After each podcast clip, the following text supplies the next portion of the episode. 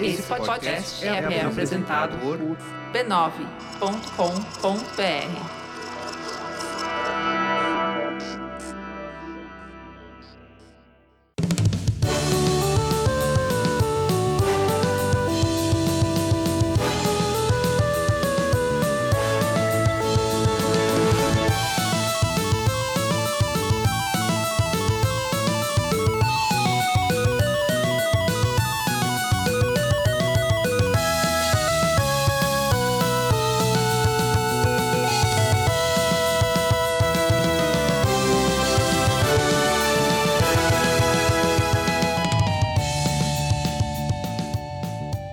Ao vivo, Poco Pixel número 98, eu sou o Adriano Bradão, do meu lado tá o Danilo Silvestre, tudo bom? Tudo bom, beleza? Maravilha! Qual que é o tema de hoje, Danilo? O tema de hoje é Fui eu mesmo quem fez. É você mesmo que fez. O que é que você fez?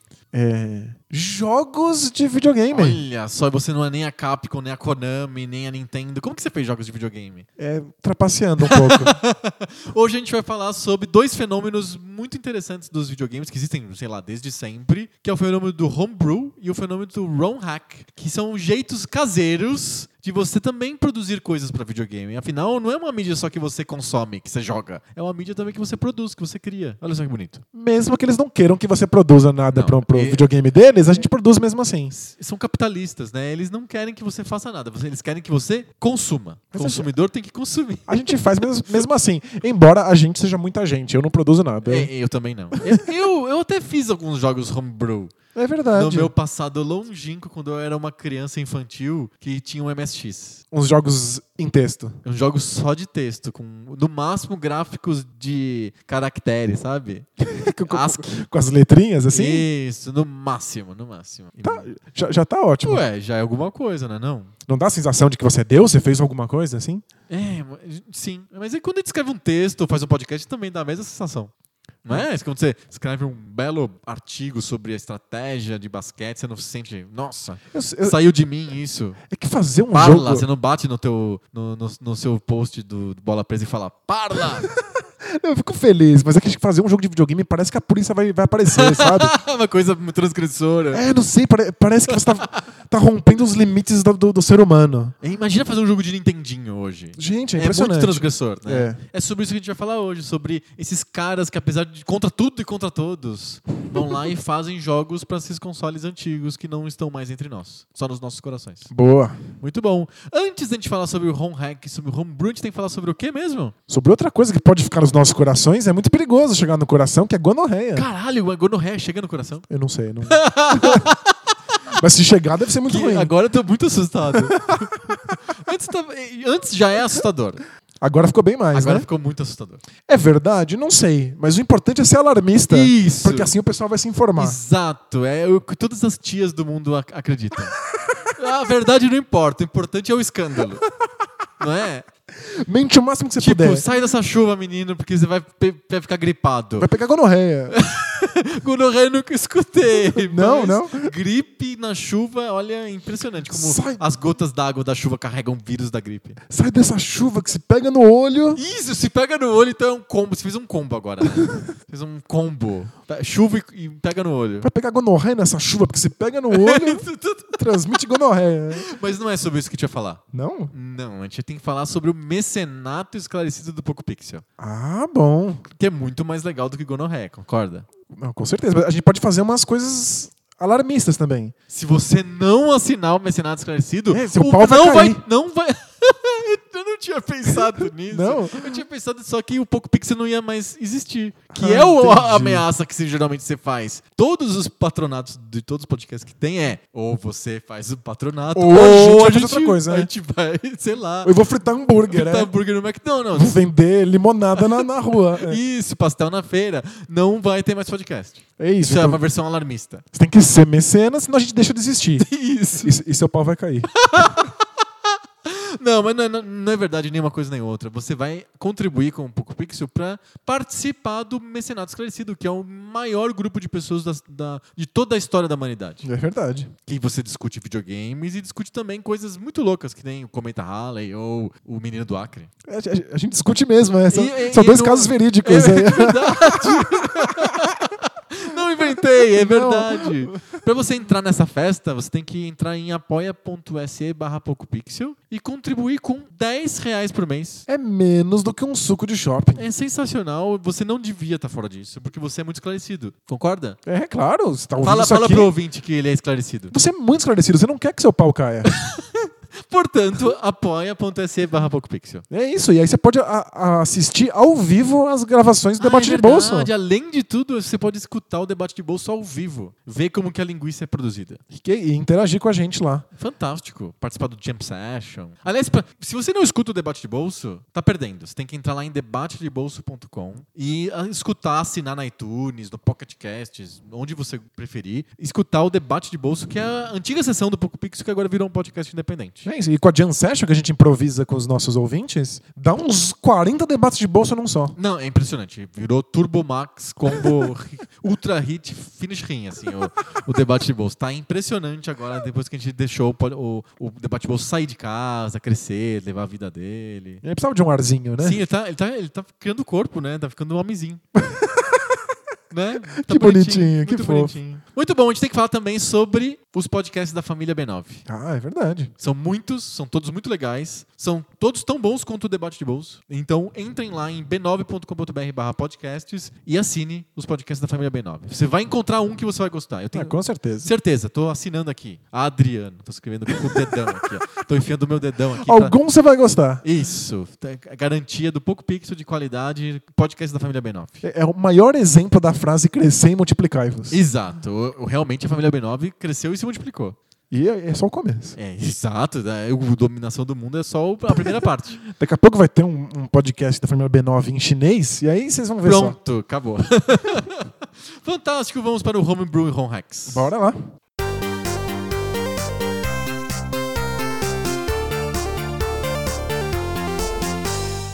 O ser humano ele tem essa necessidade de criar, né? De colocar coisas, de fazer coisas, não só de consumir, né? Ninguém é passivo 100% do tempo ou passivo por projeto de vida. Não quero fazer nada, só quero consumir, receber tudo pronto. Não, tô- acho que acredito eu, posso estar sendo ingênuo, que c- toda pessoinha do do planeta tem uma vontade de criar alguma coisa, certo? Sem dúvida. Nem que seja, sei lá, uma plantinha, um feijãozinho, É. um algodão. O feijão no algodão tá, parece ótimo. né? É, vai ser excitante, né? Mas eu acho que é, esse movimento home hack, homebrew, tem a ver muito com a necessidade que ah, os jogadores têm de certo momento virarem a chave, né? De serem desenvolvedores também. Talvez não do zero e, cada- e hoje em dia cada vez menos, porque é muito mais complicado criar um jogo, né? De, de videogame. Pensa em fazer um jogo pra PlayStation 4. Nossa, um negócio É surreal. surreal, o Xbox One, sei lá, mega complicado. É, e aí essas duas alternativas, o home hack e o homebrew, eles servem para dar vazão para essa vontade, essa pulsão de criação que a gente tem dentro de, de, de- de cada um de nós como jogador, que também quer criar jogos, né? É, A gente falou na introdução, quando eu tinha o MSX, eu aproveitei que eu aprendi a, a programar para criar uns joguinhos também. Sim. Eu tava um pouco, botava minha criatividade um pouco nisso. Eu acho que tem um pouco a ver com linguagem, sabe? Quando a gente escuta, quando a gente é criança e começa a ouvir a língua portuguesa, você não vai ficar passivamente absorvendo Você a quer língua. falar também, É né? quando você domina as regras dela, você começa a querer falar e expressar. Então, quando a gente joga muitos jogos de videogame, você começa a perceber quais são as regras. Aham. Você começa a entender como é que funciona e você começa a querer colocar aquilo em prática. Sim. Não é, tipo, dá uma vontade, a gente fica sonhando como é que seria o meu jogo. Como é que eu, Eu- poderia consertar esse pedaço desse É. jogo que eu não gostei? Uma, assim, eu fi- tive duas fases. Uma fase foi essa fase que eu aprendi a programar, então eu fiz uns joguinhos de texto que, nossa, todo mundo é, passou por um jogo de texto, assim, era uma coisa comum nos anos 80, no começo dos anos 80 em termos de computação pessoal. Os computadores de 8-bit tinham muito jogo de texto. Então não era tão estranho assim. E eu fiz um jogo, uns um, ou sei lá, um ou dois jogos de texto, que foram um exercícios legais de programação, aprendi bastante coisa e coloquei alguma criatividade limitada nisso, mas foi uma experiência, foram experiências. Depois. eu, jo- eu quando- jogava isso. Você é. chegou a jogar É. isso? é, Pensa nisso. Eu assim. herdei esses jogos. hein? Bizarro. É, depois, quando eu tava mais velho e aprendi a desenhar, eu gostava de criar minhas histórias em quadrinhos e tal.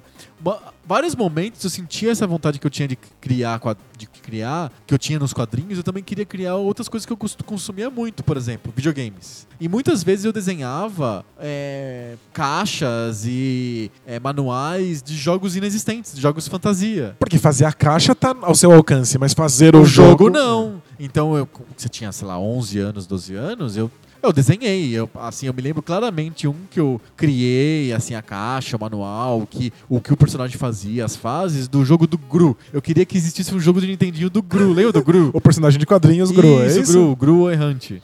É, eu embolei na minha cabeça, des- copiei os desenhos do Aragonês no papel, assim, e fiz um jogo de Nintendinho do Gru, com as fases, quais seriam os inimigos, o que ele teria que fazer, e obviamente o que. Chuta o que seria o jogo do Gru. É um jogo de plataforma. Claro, né? tipo. Óbvio, né? É. E aí parou, foi assim, essas duas experiências que eu tive. Quando eu fiz jogo de texto mais X e quando eu desenhei um, um sulfite com jogos fantasia. Depois eu fiz outras, um monte de outras coisas de internet, programação, mas nunca jogos. Mas tem pe- várias outras pessoas que realmente se dedicam pra aprender a fazer jogos. Sem dúvida. É que não é todo mundo, embora todo mundo tenha um- a- essa potência. Porque quando a gente critica um jogo, a gente tá fazendo algo de Ah, tem, criação. Tem isso também, verdade. Quando você tá jogando e fala assim, nossa, não gostei disso. Não devia ser assim. Não devia ser assim, não. Esse, esse pulo é muito difícil. Ou essa fase é muito fácil, sei lá, não de- tá fora de lugar, tinha que ser a primeira fase essa, não a segunda. Sei lá. É, de- não gostei desse power-up, não gostei de como funciona o life. Aham. No fundo, a gente tá criando. Verdade. Porque a gente tá entendendo como é que funcionam as regras dos jogos de videogame Sim. e propondo que elas fossem outra coisa. Aham. É que dar o próximo passo não é uma- simplesmente uma questão de vontade. Existe uma barreira de entrada Você tem que gigantesca. aprender a fazer. Você tem que aprender a programar. E se você tá falando de um, de um console, se Você, tem você que ter um- o console. É, você tem um Nintendinho e eu quero fazer jogos pra Nintendinho. Então, como é que faz isso? Porque não basta pegar meu computador e programar um jogo de que nem Nintendinho. o MSX dava. Que nem o MSX você- dava. Aí quando você liga o MSX, ele tem uma tela azul e aí você começa, você escreve 10, print, sei lá, oi. Você aperta o botão e escreve RUM, ele já aparece escrito na tela. Oi. Então É. barreira nenhuma, né? Nenhuma. Eu- a gente já falou isso aqui outras vezes, mas pode ter gente chegando agora. Que a gente tinha revistas de MSX Com um código. que vinham com o código, você escrevia o código inteiro lá e aparecia o jogo. Aham. Então, a única barreira de entrada é aprender a linguagem de programação. Perfeito. Se você tem um console em casa como o Nintendinho, você tem Não. duas barreiras. Não. Você tem que saber a linguagem de programação, mas você vai programar isso onde? E vai colo- colocar no videogame de que jeito? Como você devolve né, o jogo pra Aham. que ele funcione ali? Sim. Então, a vontade de criar, a vontade de criticar, de imaginar que o jogo poderia ser diferente, de sonhar com o jogo do Gru e fazer a caixa, é uma coisa. É que o próximo passo é muito dificultado. Sim, pra console, né? Pra console. computadores sempre foi bem aberto, bem um ambiente bem livre. é, Desde e- que você saiba a linguagem de Desde programação. tá que você sabe a linguagem de programação. Então, mesmo game designers pioneiros, sei lá, o Jordan Mackner, ele é um cara que lá no começo ele era um amador, ele fazia os jogos porque ele gostava. Depois é que ele viu, criou o Karateka e o Prince of Persia. É, quando a gente fala de desenvolvedores de jogos independentes, de gente que criou o jogo sozinho em casa, a gente tá sempre falando de computador. Porque co- se você é um game designer e você quer fazer um jogo de Nintendinho, você precisa ir lá na Nintendo e falar: Oi, Me dá uma licença. eu é, pra preciso poder fazer lançar um o jogo. como é que eu faço? Eles te Aí a dão- Nintendo fala assim: você tem que comprar 300 mil cartuchos lá Game Pack. E custa, sei lá, 500 mil dólares. né? E vem um pacote com, com, com o hardware pra você poder É o ligar SDK, no computador. né? exa- Então, não dá pra, pra quebrar as regras de maneira tão simples. Sim. né? O computador sempre foi esse ambiente mais aberto. Eu acho que isso entrou pros videogames a partir do CD. Foi o, o advento do CD que faz com que o, o- a- essa coisa de você fazer o seu próprio jogo em casa e jogar no seu console começou a funcionar para videogames. Porque com o PlayStation, com o Dreamcast, é, mídias que eh, videogames que tinham mídias que eram graváveis no computador também, porque os computadores começaram a, a- a partir de um certo tempo ter um gravador de CD fácil, todo mundo tinha um gravador de CDs, é, você podia aprender a linguagem de programação ou, ou qualquer framework daquele console específico e fazer jogos que você gravava você mesmo no CD, enfiava lá no Dreamcast e saía rodando. o É, um negócio. facilita. O, o cartucho é realmente difícil pra você fazer isso É funcionar. né? caro, você precisa de ter um equipamento de grava- gravação de EPROM e o negócio é caro, né? Então eu acho que surge pela primeira vez com os, com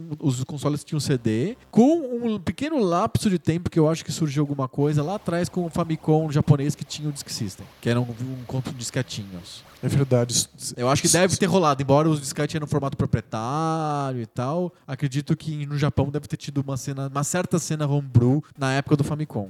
E homebrew, que significa? Homebrew é um termo que vem de cervejaria, né? É mesmo? É, é, exato. É um termo que você, quando você faz a sua cerveja em casa, ela é uma cerveja homebrew, né? Brewery é uma... Como é que fala isso em português? É uma... ah, uma empresa que fer- fermenta bebidas alcoólicas, sei lá. É um... Uma destilaria? Não é destilaria, porque uma destilaria faria de bebidas destiladas. E a gente tá Cara, eu falando não- de cerveja, que é uma bebida fermentada. eu, Então... eu não sei. Uma cervejaria, vai, vai lá, uma, uma fábrica de cerveja. Você tem uma fábrica de cerveja, é uma brewery. Então, homebrew é uma, uma cerveja que você faz em casa. E aí, por associação, o homebrew é, todo, é a cena, é o- as pessoas que fazem jogos de videogame em casa. Elas não são associadas a nenhuma empresa, ou não, não são nem game designers independentes. Não são, é, são amadores, é, diletantes, são caras que a- aprendem e fazem seus jogos em casa. E É que, na maior parte das vezes, não tem nenhum tipo de interesse comercial com isso. Não, é, é hobby total. É, estão fazendo por diversão, estão fazendo Sim. porque é legal. Estão aprendendo, estão se divertindo. E, e aí que surge essa cena que o pessoal chama de homebrew. E um dos jeitos mais fáceis, entre aspas, de fazer homebrew é o chamado home hack.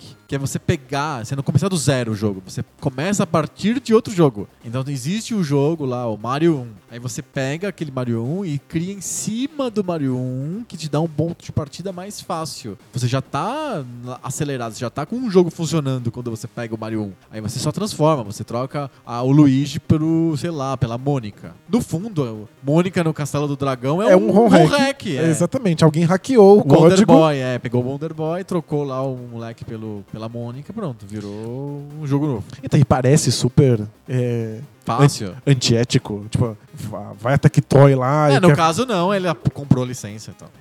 É, pensa no Mario 2 do Nintendinho. Que é isso, é um exatamente hack. isso. É um Pegaram um, hack. jogo da- das Mil e Uma Noites e Isso. aí mudaram o código e enfiaram o Mario em cima. Exatamente, era uma série que tinha. Não sei se era programas de televisão na- no Japão, da Mil e Uma Noites, tinha um videojogo disso, eles pegaram o jogo, trocaram por Mario, Luigi, Princesa e Toad e pronto, tá tudo certo. E é um jogaço. É um baita jogo! E o original é um baita jogo, mas a gente lembra pelo Mario 2, né? Sim. É um home hack, então você sa- sai a partir de um ponto já bem sólido, né? De um, um chão bem estabelecido. Aí É, você- você pode ter um, um, um home hack que surge da crítica. Então, não gostei de alguma coisa. Que então, você- é- você exato. muda o jogo pra melhorar. Que é um jeito clássico de home hack, que é você modificar coisas do jogo, A colocar, dificuldade. é, modificar, mudar a dificuldade, colocar uma fase, é, mudar, modificar, por exemplo, elementos da fase, um pouco do, do cenário dos inimigos, modificar o personagem, sei lá, você troca lá o Mario pelo ou o cara da Mil e Uma Noite pelo Mario, é, é um jeito clássico de fazer home hack, é, é a crítica, Isso. Ou botar pode a crítica ser... em prática, vai. de- eh, colocar em prática e ver quais são os resultados. Sim. E, e muitas vezes descobri que criticar é mais fácil do, que, fazer. realmente alterar aquilo pra ficar melhor. Sim. Mas também pode servir como simples inspiração. Então você gosta do modelo, como aquele jogo funciona, e você quer, a partir daquilo, Criar um jogo novo. criar um jogo novo. Sim. E em aí- geral, o home hack é isso. Ou é modificar o jogo pra provar um ponto, ou pra melhorar ele de alguma maneira, ou é pra uma piada. Ah, Muitas vezes tem home hacks de piada. Sim. Ou é um jogo novo. É um jogo, é um jogo novo a partir de um outro jogo. E aí, no fundo, o que você está fazendo quando você cria um jogo novo a partir de um antigo é usar o motorzinho que está por trás, né? Você está usando a mesma engine. Sim. É como se você tivesse usando as, as mesmas regras da física. Sim. Mas aí você pode criar completamente em cima. É, daquilo. os jogos novos a gente pode des- meio que classificar assim. Ou é jogos novos em que o seu objetivo era, sei lá, fazer. mo- mostrar como seria se aquele jogo tivesse uma regra XYZ. Ou eliminar frustração, por exemplo, um problema de grave de jogabilidade no jogo e você elimina pra esse jogo fazer sentido. Sim. Ou é porque você eliminar a frustração no sentido de por que, que não fizeram um Super Mario 4 no Nintendinho? Eu gosto tanto do Mario, dos Marios. Vou eu quero- fazer. faço eu um, pego o Mario 3, Você já tem os elementos, ali, o Elementos motor ali, funciona, as regras de mexo física nele e estão lá. lanço o Super Mario 4. Com muitas aspas. Com muitas aspas. O- se você for naqueles sites que tem torrent, archive.org, que tem lista de completo de todos os jogos de Nintendinho pra você baixar pro teu emulador, tem lá Super Mario 4, 5, 6, 7, 8, 9, 10. eh, Tem os que foi feito por aí, assim. E sempre tem, tipo, Super Mario 3. Super Mario 3, que em vez do Mario é um dinossauro com um Óculos rabo escuro. colorido, é. E Super Mario 3 com 999 milhões de vidas. É, o jogo do Sonic e do Super Nintendo, que na verdade é o jogo do Speed Gonzalez, que eles trocaram o ratinho pelo Sonic. O Sonic do Super Nintendo, que tem o Mario preso numa jaula, num pedaço É, tem da... o- Não, tem outro jogo que é esse jogo do Sonic que tem que salvar o Mario. não, é, não é o mesmo, tem esse Sonic que chama. Você vai na lista lá dos jogos que você baixa lá do archive.org. É, como que chama Complete Set, Complete ROM Set do Super Nintendo. Aí você baixa tudo e tem lá os jogos, aí de repente você vê lá Sonic. Aí você fala: Não. Aí você, quando você roda o jogo, ele na verdade ele é o jogo do Speed Gonzalez com o sprite trocado pra esse Sonic. É que é muito difícil num console você começar do zero, né? É muito A gente difícil. não tem o E fica cada conhecimento vez pra mais isso. difícil. Vai ficando, é, vai ficando cada vez mais complexo. No Começar um jogo do no computador, Atari isso é mais, acessível. fácil, mas começar um jogo do Super Nintendo já é um pouco mais complicado. Eu- Eu sempre quis saber como é que esses, esses hackers colocam um som dentro do jogo. Porque esse caso bizarro do Sonic que tem que salvar o Mario, quando você encontra o Mario preso num- numa jaula, ele faz assim. Sonic, Sonic. Como é que eles enfiaram esse som lá dentro, né? Eles enfiam, é, na, maior, na maior das- maior parte das vezes, o ROM hack é feito a partir de um editor hexadecimal. Então, o cara pega um editor hexadecimal, pega o binário, do, da, que é o dump de memória do cartucho do jogo, sei lá, do Speed Gonzales, e ele fica analisando lá os, os códigos hexadecimais, até achar uma sequência que, faz, que pareça pra ele que é onde está o bitmap lá, o sprite do personagem. Aí Ah, ele muda esse Aí código. Ele muda esse código e tem que caber dentro da memória. Se o jogo tem lá, ocupa 8 megabits lá de memória, ele tem que fazer o- essas alterações caberem dentro do 8 megabits dele. É muito difícil. É muito difícil, mas como é modificação, você de alguma maneira você fica rápido naquilo, porque você não tá criando do zero. Você É tá mais trocando um elemento por difícil, outro. é. né? É mais difícil começar do zero. Sem Então, dúvida. Você tá lá mexendo e você fala, ah, que é o jeito clássico como o, aqueles softwares crackers eles tiram proteção antipirataria de jogos, de PC, por exemplo. Eles- Lembra que você roda lá um programa lá, que você baixa no Asta La Vista, aí você entra no Asta La Vista, vem 15 pop-ups, você fecha todos os pop-ups, baixa o crack lá do SimCity 2000. Aparece alguém fal- falando assim: será- tem o que tens pra esmagar minha rata? É, Aí você e você fecha, fecha, exato. Você é o décimo primeiro. Como que é? Você é o visitante número um milhão do site, aí fecha. Aí, ué, como que é? Live cams, não sei o que, com meninas. Você vai fechando É, né? lá as É, propagandas mães solteiras precisam de sexo agora. na sua região. é, mas você que está em São Paulo, parece assim. Fe- Fecha, fecha, fecha, fecha, fecha. Aí baixa lá o crack do SimCity 2000. O que, que o software crack faz? Ele pega o binário do SimCity, procura onde que tá o lugar que impede o jogo de, de ser jogado porque ele é pirata, sei lá. e substitui. E substitui por tralha, por qualquer coisa e pronto. Ele fa- grava de novo o binário. É só isso. É o mesmo trabalho que o cara fez manualmente de olhar no editor Exa e mexer. Ele, ele programa, ele faz isso programaticamente. Ele faz um software que faz isso, que replica esse trabalho. Então o ROM hack é isso. É por isso que ele chama hack. Não é uma criação, é uma edição, é um jeito um enjambre que o cara faz lá no, no- no binário. É, e ele permite criatividade, mas uma criatividade muito limitada dentro daquilo que já está sendo Olha, mas oferecido, os né? caras fazem miséria com o ROM hack. Mas é que é muito difícil fazer coisas boas com o home hack. Porque como você já está trabalhando no material que te deram, qualquer alteração que seja muito radical fica comprometida. É zoado, né? Então você está realmente preso ao material original, ao Sim. É um material bruto. Sim, sim. Então eles fazem coisas muito diferentes. E muito não necessariamente engraçado. elas ficam Ó, Um dos boas, né? som hacks mais engraçados que eu vi é o Mari Zero, que é. Não sei se fala Mari Zero, Ma- Mario Zero, sei lá. É porque o O do Mario é um zero, é isso? Isso, o O do Mario Zero. Só que, por que, que ele é o O do Mario Zero? Porque é pra simular um portal do Portal. Então é um jogo em que o Mario é o Mario 1, só que ele segura a pistola do Portal. e aí ele pode criar portais de, de, pra se transportar no jogo do Mario. Mas isso é feito em cima do código do Mario 1? Sim, é um cara que editou o código do Mario 1 pra colocar é, a- a- o feature de portais. Uau, será que isso funciona? Funciona, pelo menos eu não joguei, mas os vídeos que eu vi no YouTube, é lindo, o cara vai lá, cria o portal, os, o- os inimigos das tartarugas caem no portal, saem em outro lugar da tela. Fantástico. É bem legal. Mas como- isso não tá previsto no jogo, né? Acho que, imagino que Cara, não, teve- não tem que esteja nem fazer- na física original do jogo. Ele então você tem teve que que fazer, fazer. Tudo, tudo, tudo na unha. Sim, né? ele teve que editar tudo, e deve ter sido uma vitória, e ele lançou isso. E aí a gente já tá falando. E já é um jogo meio piada, né? Ele tem um conceito, né? É Exato. uma referência. Aí a gente já tá falando não de, de pessoas que estão na época experimentando os Ah, sim, jogos claro. e querendo melhorias ou uma Óbvio, coisa né? nova Se eu tô baseada. falando de Mario com Portal, pelo menos depois do Portal ele teve que ser feito, né? Exato. Então a gente tá falando de quão mais fácil é fazer home hack de, con- de console com a emulação. É, a gente tá falando de coisas que acontecem hoje, em que a tecnologia já, já tornou isso muito mais acessível. Isso, exatamente. E aí a gente começa a entrar num território muito estranho. Que são pessoas que estão lutando contra essas limitações. A posteriori, né? É. Muitos anos depois. E elas estão lutando contra essas limitações do console, as limitações de memória pra caber. Porque querem. Sim. Não porque na época era tudo que tinha e se eu quero fazer um jogo eu sou obrigado a fazer ele pro Nintendinho, porque o Nintendinho é um console existente.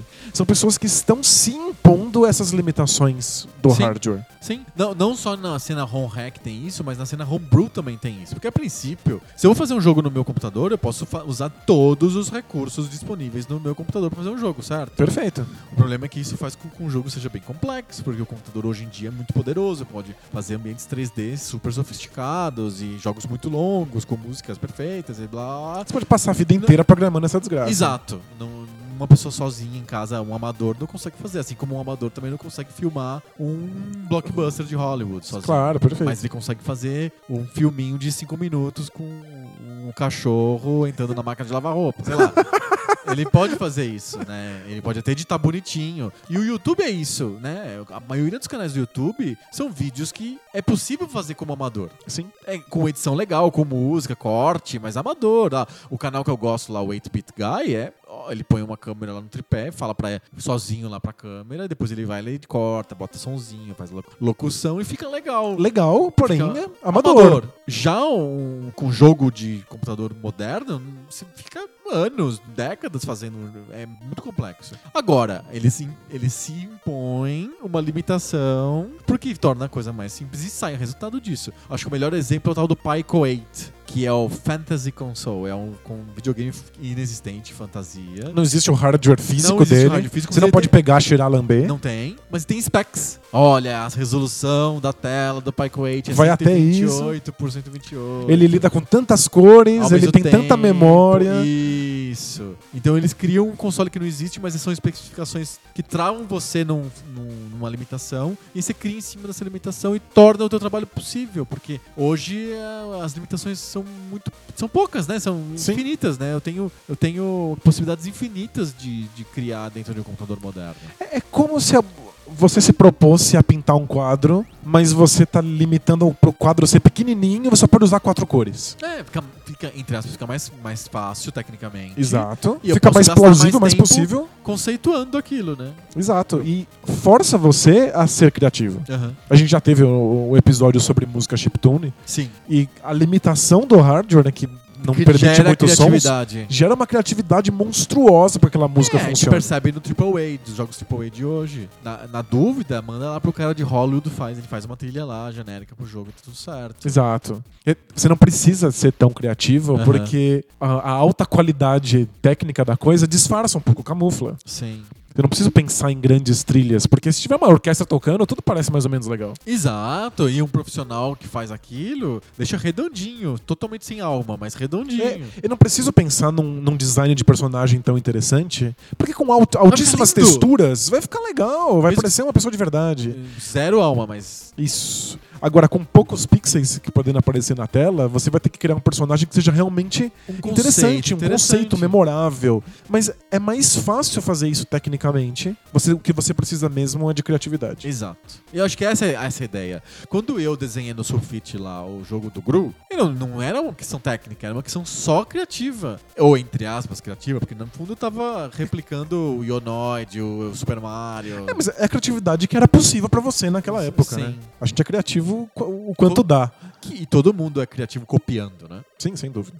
É, é- é- é o jeito como as pessoas aprendem a ser criativas, é copiando, emulando. Misturando referência. né? Exato. Então, é- é- tem esses videogames de fantasia, acho que o exemplo mais clássico é o Pyco 8, mas a maioria dos homebrews são pra consoles antigos. E aí as pessoas lançam em cartucho os jogos pra Atari. É porque hoje isso é uma opção. é. Sim, você produz um cartucho. Hoje, como a tecnologia tá muito fácil e acessível, você manda alguém na China fazer um cartucho pra você, você recebe lá 10 cartuchos com o teu jogo que você fez em casa e dá pros amigos pra pra eles jogarem no Atari deles. Hoje em dia você compra esses cartuchos com memória flash. Ah, é. aí Você cê- enfia cê no tem computador. USB, pronto. pronto, Isso, você, gravei. você co- gra- coloca um jogo e se n- não quiser mais, tira, ele e põe em outro põe lugar. outro, é, exato. E aí t- as pessoas fazem isso em parte porque é mais acessível, mas em parte pelo desafio da coisa. Então tem inclusive uma cena forte de, do que eles chamam de demakes. The Make. Que é fazer o jogo de novo, só que colocando ele numa geração anterior. Por exemplo... Por exemplo, Halo no Atari. Eu fico pensando, como é que é Halo no Atari? É uma mira que tem no meio da tela? Só isso? Acho que- eu, eu não acho que é nem em primeira pessoa. Ah, é em acho que você terceira vê o pessoa. bonequinho Você e... vê o Master Chief andando. É, o, o desafio tá em que seja minimamente reconhecível como Halo. Gente, como? É, o, o- o Pixel tem que lembrar o que é o Master Chief, sabe?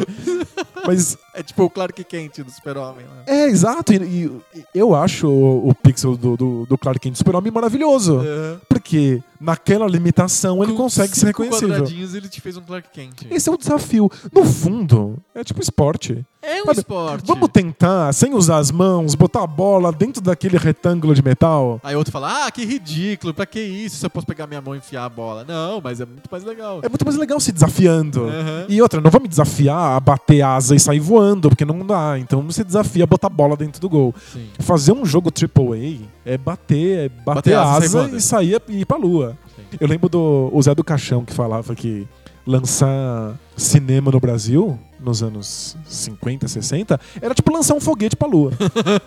mas é mesmo, né? tipo, não dava, ele tem- tinha que fazer outras coisas. Sim. O, o Zé do Caixão fazia filme colorido pegando o O negativo. o lá, negativo e lá. pintando a mão com tintas tá. Gente. algumas cenas específicas. Que absurdo. Então a, a limitação força você a ser criativo. Uhum. Então tem gente fazendo Halo no Atari. Tem gente fazendo The Witness. No Nintendinho. Eu não entendi. The Witness é o meu jogo favorito do ano passado pra Xbox One, PlayStation 4 e computador. Alta geração. Ah, tá. Alta lá, geração. tal. Mas o conceito da coisa é muito simples. É um puzzle, né? É um jogo de puzzles e aí eles passaram alguns desses puzzles, não todos porque não cabe, mas alguns desses puzzles estão lá no, no Nintendinho pra são, você e tentar. são iguais, né? Então É, iguais. Eles usaram os mesmos puzzles. né? funciona. Então é, é Não, e pelo outras desafio. Coisas, é Angry Birds pra Nintendinho. Porque, e faz sentido, eu acho que o cara que fez o Angry Birds do Nintendinho sacou bem. Porque no fundo, o Angry Birds é um jogo de Nintendinho que roda no teu celular. Pois é. Porque aquilo é uma mecânica mega simples, podia estar no Nintendinho fácil. Se bobear até quase no Atari. Com, se você tira alguns elementos, dá pra jogar no Atari Angry Birds. é. Talvez a física não seja tão gostosa, mas o jogo conceitualmente funcionaria. Funcionaria. Então o cara fez o Angry Birds do Nintendinho. Ou, ou, talvez uma frustração do cara, ele queria jogar Larry e não tinha um computador. Ele fez um Larry de, com- de Nintendinho. Você pode jogar o Larry do começo até o final no Nintendinho. Sem digitar, porque o Larry é um jogo de escrever, né? Você tem que escrever os comandos. Então, eu, de É verdade, divertido, pensa. e- existe a possibilidade que o cara queria muito Larry num, num console. Mas eu não acho que é, É o disso. desafio. Eu acho que é pelo desafio. Você lembra um dos jogos que eu fiz na- no MSX? É. Era o Larry. Eu tentei emular, fazer um Larry no MSX. Em versão, em versão texto. versão tipo texto e o nome dele, porque é cabeça de criança, né? Era Larry em português, porque é a coisa mais importante Ela era está em português. estar em português, porque o Larry é em inglês. Lembra? Não sei se lembra. É verdade. Larry em português. É, é, o cara acho que foi igual, ele queria ter o jogo no, no Nintendinho. E o desafio de fazer esse jogo no Nintendinho. Só que ele funciona, né? O Larry em português ficou na primeira tela. só. O- o seu jogo foi na primeira tela. É, exato. é. ele fez o Larry lá pro Nintendinho. Mas é legal que esse desafio não é só técnico. Não é só eu preciso aprender uma programação que consiga transferir um jogo pro outro. Você tem que repensar um monte de coisas de game design. Tipo, é um exercício de extrema criatividade. Mas tem, tem- também tem umas calhordices. Por exemplo, Street Fighter de Nintendinho. Feito na época. Na China, sabe Deus onde. Aquilo lá era uma, é uma espécie de homebrew muito amador. Você sabe quão amador que era. eu, eu aluguei esse jogo, eu tinha na locadora perto de casa. Eu achei que ele era legal, que ele era oficial. E não funcionava de nenhuma maneira, né? Uma porcaria completa. É um então, lixo. é, foi feito lá na China por desenvolvedores XYZ que não tinham nada a ver com a Capcom. É porque aí tem uma questão que a gente não tem como julgar direito, que é a intenção. Porque como exercício de criatividade, de diversão, de limitação autoimposta, trazer Street Fighter do Super Nintendo pro Nintendinho é ótimo, é lindo, é divertido. Agora, sem Na época, pra ganhar dinheiro. Isso, se a intenção é ganhar uns trocados, é simples de botar É isso óbvio, no mercado, é óbvio que eu tô- porque todo mundo quer jogar no Super Nintendo, mas nem todo mundo pode pagar um Super Nintendo, Sim. aí você é só um sacana filho da puta. E aí tem os de, os de arcade. Quantos oh, bootlegs, é, é, home hack de Street Fighter teve nos arcades? Trúzias. E tinha alguns que eram muito engraçados. Tipo, O, o- o que a gente chama De rodoviária, é né? o famoso Street Fighter de rodoviária, que você aperta algum- qualquer botão e sai, um magia. Hadouken, é. Sai, aliás, sai oito Hadoukens diferentes. Você põe pra cima, já Vira sai um uma helicóptero. metralhadora, é. É tipo tudo absurdo e aleatório. Eu acho que eles tiram um pouco a limitação, a barreira de entrada, porque isso de fato é um jogo difícil. É pra, é pra isso que tem esses monte de Hadouken? Eu acho que todo mundo queria jogar Street Fighter, mas nem todo mundo era bom nisso. No, no- o Street Fighter de rodoviária, como ele é caos puro, total e, com- e completo. Não faz, sen- nada faz sentido. É Ninguém é bom, ninguém é ruim, na- na- na- nada tá acontecendo. Uma suruba. Você aperta o botão e dá uma sensação de que, caramba, eu sei fazer um monte de coisa, né? É só apertar uns botões. Ah. É engraçado, é completamente caótico e tira a sensação de ser inábil. Porque Entendi. eu sou um inábil em Street Fighter. Eu também. Eu sofria muito na época jogando no- nos arcades. E- Street Fighter de rodoviária, eu me sentia poderoso e morria da risada.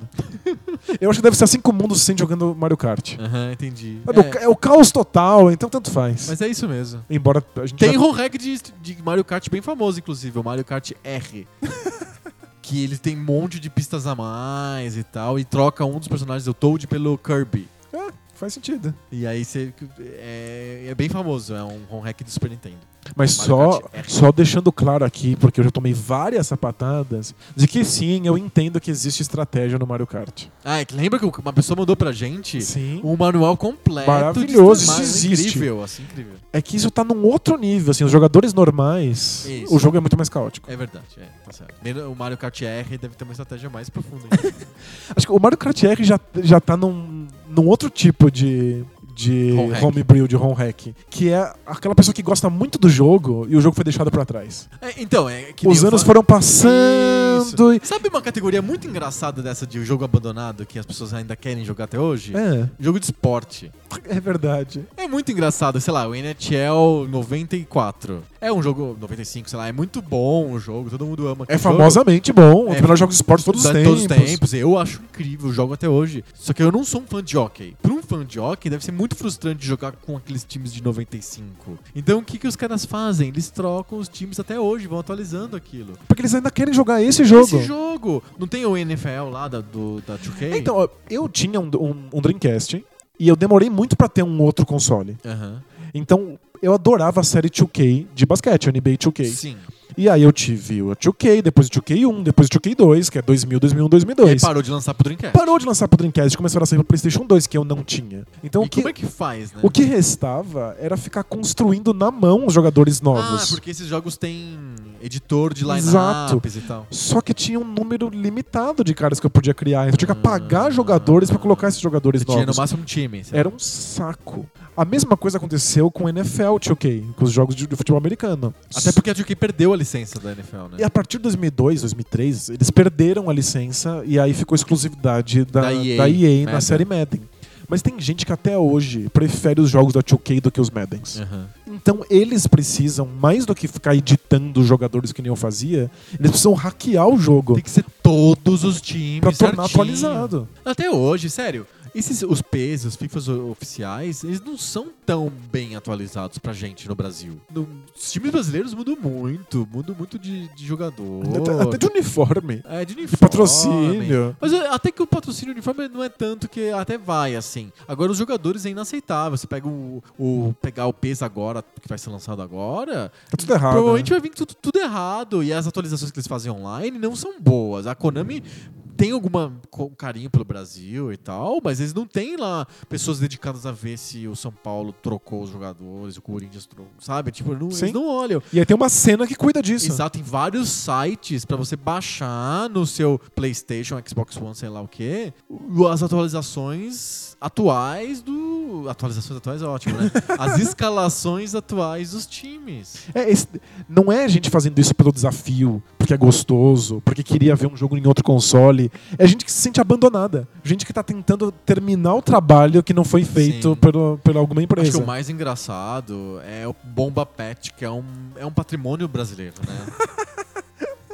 Acho que n- Nada O que nós representa- entregamos ao mundo, né? Né, nada representa melhor a tenacidade do povo brasileiro do que o Bomba Pet. Porque o Bomba Pet existe até hoje naquelas versões do Play do, do PES do, do PlayStation 2. Pois é. E tem desde o PlayStation 1. que São E não parou, modificações. é- é, né? não, não- do- não entrou no PlayStation 3. Eles lançam até hoje, com os times atualizados. Até hoje, jo- a- a- uma, uma versão do Pro Evolution Soccer, Winning Eleven, sei lá, de- do PlayStation 2. E eles mudam os uniformes, mudam os estádios, mudam Eles os jogadores. mudam tudo. Eles mudam até algumas regras da física do jogo. Eles mudam a narração. Tudo. Tudo é inc- incrível. E é muito mais. é, como que eu posso dizer? É muito mais perto do futebol real, no, em termos de uniforme, escalação, etc., do que o jogo oficial. E é, o produto original não é tão bom. Não, o produto original tem que fazer acordo de licenciamento do time, da roupa, da material esportivo, da bola, sei lá o que e tal. E o, o Bomba Pet não precisa fazer acordo nenhum, é pirata. Então ele pega tudo, é perfeito. É exatamente igual no real, só que é pro PlayStation 2, porque é pra um público diferente o Bomba Pet. É, é porque Tem isso também, que tem questão de acessibilidade. O cara paga 5 reais naquele CD lá, DVD pirata lá, e roda no PlayStation 2 dele. Mas sabe o que eu acho que acontece? A princípio você está tentando consertar. Você está tentando tapar esse buraco, esse vácuo que o original deixou. Depois de um tempo, você começa a g- criar gosto pela coisa. Aham. Você está expressando sua criatividade. Virou, virou uma coisa fu- cu- cult following, assim, É, do Bomba vi- Pet. Vira uma coisa que você quer participar daquela comunidade, porque a comunidade fica tentando encontrar jeitos novos de mudar a física e fica, você fica esperando para saber qual jogador vai ser o melhor jogador do Campeonato Brasileiro. Sim. Então, começa tapando buraco, vira uma coisa de expressão de criatividade e construção de um de um de uma família mesmo, de uma Aham. cena. Sim. Tem gente que fica esperando, quer saber. Vocês já arrumaram tal coisa? Vocês já Tem já, já- fórum, vocês né? vocês já mexeram em tal? Olha, por que que vocês não fazem isso? E vira. é, Inclusive, a cena que consome esses jogos tem muita admiração pelo- pe- pelos designers que estão alterando o jogo. Aham. Isso é muito forte no Football Manager. Ah, sem dúvida. É. Gente que altera os códigos internos. Pra as regras do- da simulação de futebol serem, serem melhores, né? Melhores, muda o jogo. Gente que atualiza a liga com. a- as ligas com os jogadores da, da- de Taiwan, Aham. o pessoal da Nova Zelândia, a liga japonesa que não vem no jogo oficial. E tem gente que acompanha, que tem os seus, os seus designers favoritos. Você fica lá esperando, você segue o cara no, no fórum. Uhum. E assim que ele coloca o patch que muda tudo, você vai lá e baixa. E tem um amigo que ficou famoso na cena de Futebol Manager por causa Aham. das modificações que ele faz no jogo e de como ele coloca ligas que não estão lá. E ele foi contratado pela, pela SEGA, né, que lança o Futebol Manager, e pra fazer testes, pra mexer com os códigos. Ele é um, é um representante dos jogadores, vai. Ou dos modificadores, dos Isso. modders. E as, e as pessoas seguem. As pessoas gostam, têm realmente admiração. Não é tanto pelo, pelo cara tá alterando o, o produto no vácuo da- do original. É mais porque eles querem ver o que, que ele vai criar. Aham. O que, que ele vai trazer de diferente. O pessoal que segue o Bomba Pet, tem gente que tá lá aí só porque tem um PlayStation 2 e não tem outros consoles. Mas e é tem um gente- negócio, as- eles vendem, tem muita gente comprando. Inclusive, é tão orientado pra negócio o Bomba Pet que cada versão do Bomba Pet eles lançam com várias capas diferentes pra você comprar do, a do seu time, do Flamengo, você do gosta, Corinthians, né? o que você gosta, ou da bunda, né? Porque é um clássico do Bomba Pet, até a ca- uma das capas é, a, É um- é uma bunda, é né? uma Uma- bun- é uma mulher seminua.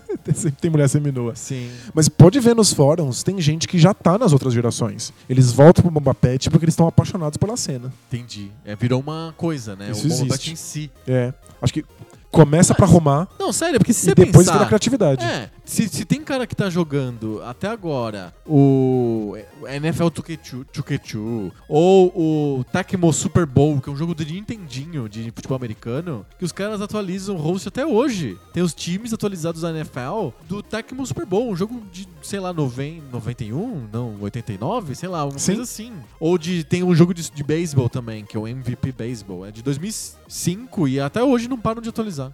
Tipo, o- a- essa cena fica esperando. Olha, tem tal jogador, ele é mó bom. Como é que será que ele vai ser passado para esse jogo de Nintendinho? Assim como os jogadores reais ficam vendo, né, esperando o NBA 2K sair. Eles ficam querendo saber qual é o, número que eles vão ter, né? qual é o nível que eles vão ter em alguma O coisa. FIFA, acho que os jogadores de futebol ficam esperando o FIFA sair. É. Ah, pô. Mas essa- essas comunidades que gostam das limitações querem ver qual é a criatividade que vai vencer essas limitações. Aham. Então, no esporte isso fica muito evidente. Mas esses consoles virtuais, tipo O o, Pyco 8. o Pyco 8, funciona na- na- nessa mesma chave. Sim. Eu poderia estar jogando um jogo espetacular com gráficos em altíssima definição. Mas eu quero ver o que essas pessoas conseguem criar, o que elas fazem com a criatividade delas dentro dessas limitações. Interessante. Voltando a esse negócio do esporte, eu pegando um caminho paralelo, eu acho que um bem parecido com o de atualizar elenco é o pessoal que faz mapa pra jogo tipo Counter-Strike, é, Team Fortress, ou o mapa mesmo dentro de jogos tipo Doom.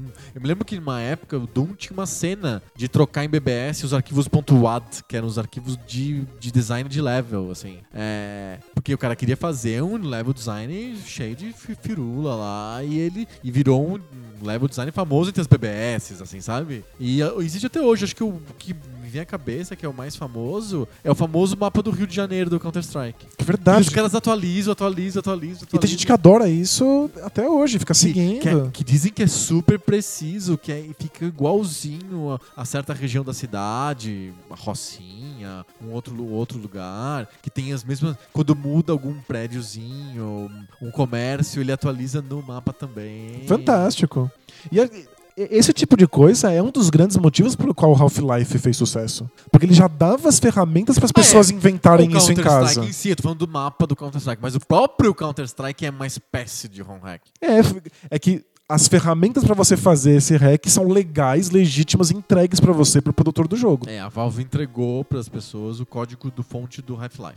Exato. E com as ferramentas para você mexer nesse código fonte. Aí o SDK. E aí os desenvolvedores falaram assim: tá aqui, tá lindo, e resolveram se juntar pra fazer um outro jogo? Como é que surgiu o Counter-Strike? É É, é- um cara que teve a ideia, um É um- é um- fórum de discussão na internet. É um grupo de pessoas ali, a- amigos, vão fazendo isso, colocam isso num fórum e vão, su- vão recebendo sugestões E até hoje, né? reclamações. O Counter-Strike? É, como é que funciona hoje? Então, hoje o Counter-Strike já foi oficializado e agora faz Ah. parte da, da Valve, já Ah, é um tá produto bom. oficial. Perfeito. Mas por um tempo era um. fu- Que nem o Bomba Pet, era fórum. Exato. Muitas dessas coisas vivem de fórum, né? Aham. Vivem de, de, de que a comunidade esteja interessada no que vai ser feito Sim. e dê essa, eh, esse retorno. E essas coisas não são. não dão nenhum retorno financeiro. Elas não são É o pra hobby ganhar dinheiro. delas, é né? hobby mesmo. A gente não, tinha um. Tipo Linux, sei lá, é a mesma É, coisa. A gente tinha um ouvinte que, que não tava criando mapas de, de Quake. É verdade, Ou de Duke Duke Nukem. Nukem. Nukem. Duke Nukem 3D. E Ele mandou pra gente os- o- algumas telas dos mapas. E ele nem disponibiliza isso, é só porque é divertido fazer. Que ele tá fazendo e tal. Mas tem uma comunidade que acha muito divertido ver quais são essas criações. Aham. Que acompanha, sabe quem são as pessoas. Exato. Sabe uma outra comunidade que é muito legal que eu acompanho de perto? Então. Hum. O pessoal do Shenmue. e tal. Ah, Porque um a, a gente ficou abandonado. Sim, a gente. A gente, nós, nós fãs de Shenmue, nós ficamos abandonados porque a série deveria ter 13 jogos, tem dois. Então a história tá lá no meio e a gente não tem mais o que fazer com E como aquele é que jogo. faz pra uma. Como que uma comunidade abraça um jogo que é uma história? Como assim? É, o Shenmue não é um jogo de esporte que, que sei lá, é, que você simplesmente usa a mecânica e atualiza. É, o Shenmue tem uma história, tem um Ah, então. storytelling. Não, né? mas essa é a parte legal, é uma comunidade muito específica. Hum. não se cria nada em cima do Shenmue. Não se Não tem cria um, um nada. cara escrevendo histórias. não, não tem. fanfic de Shenmue. O que tem, um Deve ter, né? Fanfic de Shenmue. Deve tem, ter. mas é coisas escritas. Aham. É, hentai, né? tem hentai de tudo. né? Então, Não, não queria pensar nisso. Mas não, a, a- a comunidade ela se dedica a fazer home hack pra descobrir as coisas que estão no código e que não aparecem no jogo. Ah, é a arqueologia do Shenmue. Exato. E isso é, é particularmente interessante porque o Shenmue é muito mal programado. Porque a programação vai sendo feita sem que a história esteja inteiramente escrita. Então o cara faz um prédio de 30 andares em que ele é obrigado a programar cada uma das salas dos 30 andares sem saber o que vai ser usado e o que não vai ser. Sim. E aí eles, os, os, os hackers eles conseguem simplesmente atravessar uma parede. Aham. E aí do outro lado da parede tem uma sala perfeitamente mobiliada e ele pode fotografar isso e mostrar pra gente. Olha o que eu achei. Olha o que eu achei. E tem tanta coisa. Tem personagens que a gente sabe que vai aparecer no futuro Estão da Então, parados história lá. que estão lá. Eles só não aparecem no jogo. Mas se Uhum. você você tem as ferramentas que os hackers usam, você encontra os personagens. Uhum. Você encontra tela- telas de load pra lugares que não estão no jogo final. Uhum. Você encontra lugares que tem vários itens que por algum motivo alguém resolveu fechar. E não tá disponível no jogo. Não, e a comunidade, como não tem mais o que fazer, porque o jogo, jogo não, não sai, existe, né? não sai a continuação, vive disso. Então aí não- já não é uma questão de criatividade, aí é realmente uma questão de desespero. é- Eu pensei que você ia falar, tipo, de história ou de arqueologia. é, de memória da história dos videogames. É não, o é hack- desespero mesmo. É, o- é desespero, é o hack tentando dar pra gente um mínimo de informações pra gente continuar falando sobre. Uhum. Pra gente poder continuar teorizando a respeito. E as- a comunidade é ótima. O Shenmue, o Shenmue Dojo, que é o maior site de Shenmue do mundo, é quase inteiro baseado nisso. E de tem muita coisa descobertas né, é legal. arqueológicas dos home hackers. Exato. Então ele fala assim: olha, eu achei uma sala aqui assim assada, então eu acho. É que nem civilizações antigas. Eu acho que o objetivo dessa sala era tal e tal. Isso. E aí supõe por que, que não foi pro jogo. Olha, tem esse personagem aqui, mas ele não foi usado. Por que será? Quem será que ele é? Aham. É igualzinho civilizações antigas. É- é bem isso. muito engraçado. Só que o mais divertido é porque às vezes você encontra povos antigos. Tem, o- tem, o- tem o- Cidades inteiras que não foram pro jogo. Tem o caso mu- muito famoso na cena Shenmue, que é o Homem-Galinha. O Homem-Galinha. Atrás de uma certa parede, num certo lugar do Shenmue 2, tem um homem que age como uma galinha. É um homem que fica andando de um lado pro Ele outro. não tem a aparência de galinha, mas ele fica ca- carejando. Ele, ele é os gráficos e texturas de uma criança, mas a engine dele, o motor que mexe ele, é o mesmo motor das galinhas do jogo. Pode ser um, um- só um pau. Bug, é. Um bug total, mas por que raios ele tá atrás daquela porta? E é um mistério. É, é o grande mistério E- do homem e Existe galinha. uma ideologia que, criada pra isso, assim como a gente tenta desenvolver teorias pra explicar as civilizações antigas, tem uma teoria, um lore do homem-galinha? O que que você acha? São fãs muito entediados há mais de uma Com década muito É esperando tempo um jogo. disponível. E, Pois é. Milhões de lores do homem galinha. Milhões de histórias e histórias em quadrinhos criadas em cima. Ah, não, sabe? você tá É, brincando. É, sério. Shenmue Dojo é. Pra, pra quem gosta de Shenmue, é o lugar pra, pra estar. Porque os, ha- os hackers estão fazendo alguma coisa que mantenha o Shenmue vivo. Gente, escavando os escombros do Shenmue. Exato. É, é só porque você não tem, não tem mais nada disponível pra fazer.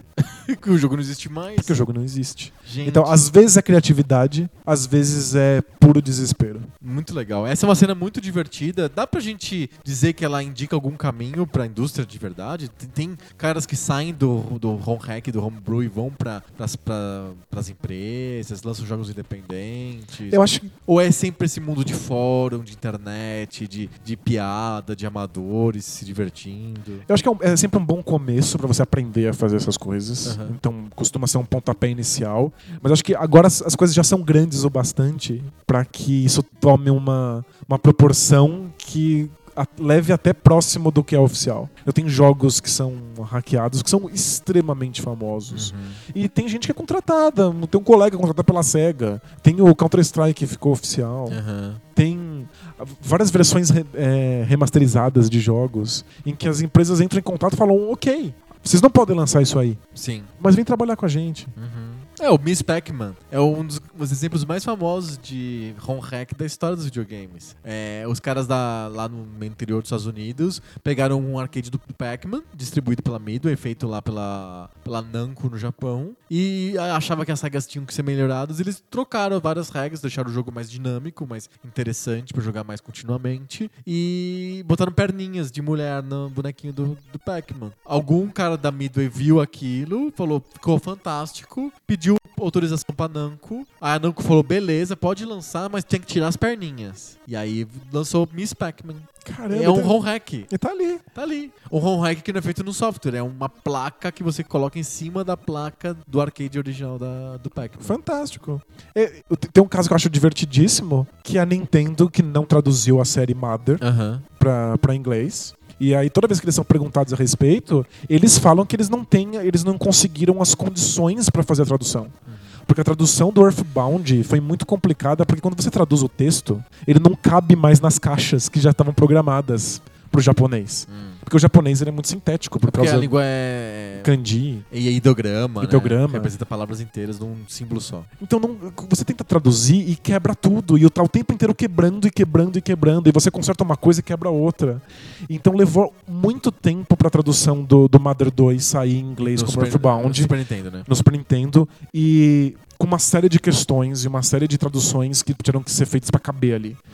E a comunidade hacker simplesmente traduziu o Mother E 3. acabou, tchau. Eles inventaram uma ferramenta que, que a tradução acontecesse Uhum. e deram pra Nintendo. Tá aqui, ó. Ó, a gente traduziu e legalmente usando essa ferramenta e tá disponível pra quem quiser jogar. Se vocês quiserem lançar legalmente, tá aqui tanto a nossa tradução Conta a quanto, ferramenta. quanto a ferramenta. Pode, pode fazer. Eles não fizeram. A Nintendo nunca respondeu esse, mas Tá lá, as pessoas Tá podem lá, baixar deram. o Mother 3 em inglês. Exato. Que foi como eu joguei, é um dos melhores jogos de todos os tempos. Aham. Mas é mais um desses casos em que quando a empresa diz eu não consigo fazer, os hackers e os homebrews vão lá e consertam. Muito legal. Eles fazem acontecer. É, eu, eu acho que o hacker homebrew, é, são- o home hacks e homebrew são exemplos do de quanto que a gente pode... Volta e meia tem exemplos bonitos e edificantes pra gente a- acreditar que es- a- existe alguma esperança no- na, na raça humana, né? Porque é sobrepujar, é sobrepujar barreiras tecnológicas, econômicas, jurídicas.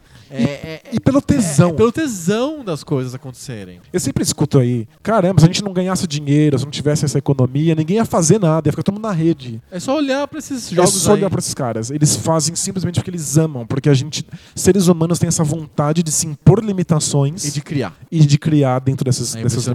limitações. Muito bom. Vamos para o high five? Bora, bora lá. Vamos impor uma limitação? Isso, a limitação de cinco apenas list- itens nas nossas listas. Bora lá.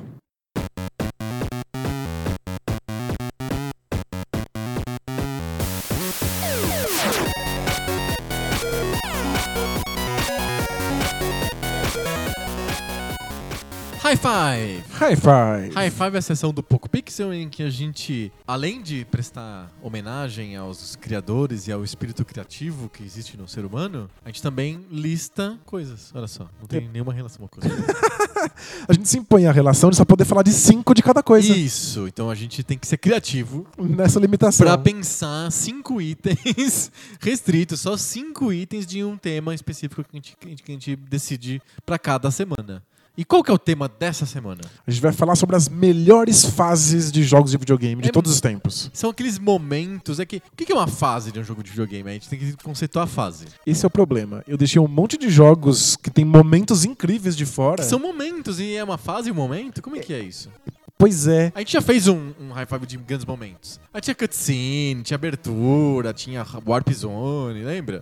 Fase é diferente, né? É, e- eu chamei de fase momentos que tem começo, meio e fim geográfico. Você começa num lugar, faz alguma coisa lá, depois ele termina e começa uma outra coisa não necessariamente relacionada. Eu pensei nisso e eu pensei também no- na jogabilidade, no sentido de que a fase tem que apresentar uma jogabilidade específica. Então não, não dá pra ser um momento do jogo em que você pula e vê, é, sei lá, você pulou e achei o Warp Zone, porque isso não é uma, um desafio imposto, uma jogabilidade criada pelo, pelo, Entendi. pelo jogo pra te impor um desafio. É só uma coisa que acontece no jogo. Perfeito. Então, fase pra mim é isso, é exatamente como você falou. Tem uma limitação geográfica e uma jogabilidade específica. É, pra, pra mim, assim, resumindo, quando aparece assim, começou fase 1 e terminou fase 1, pra mim é uma fase. é uma fase.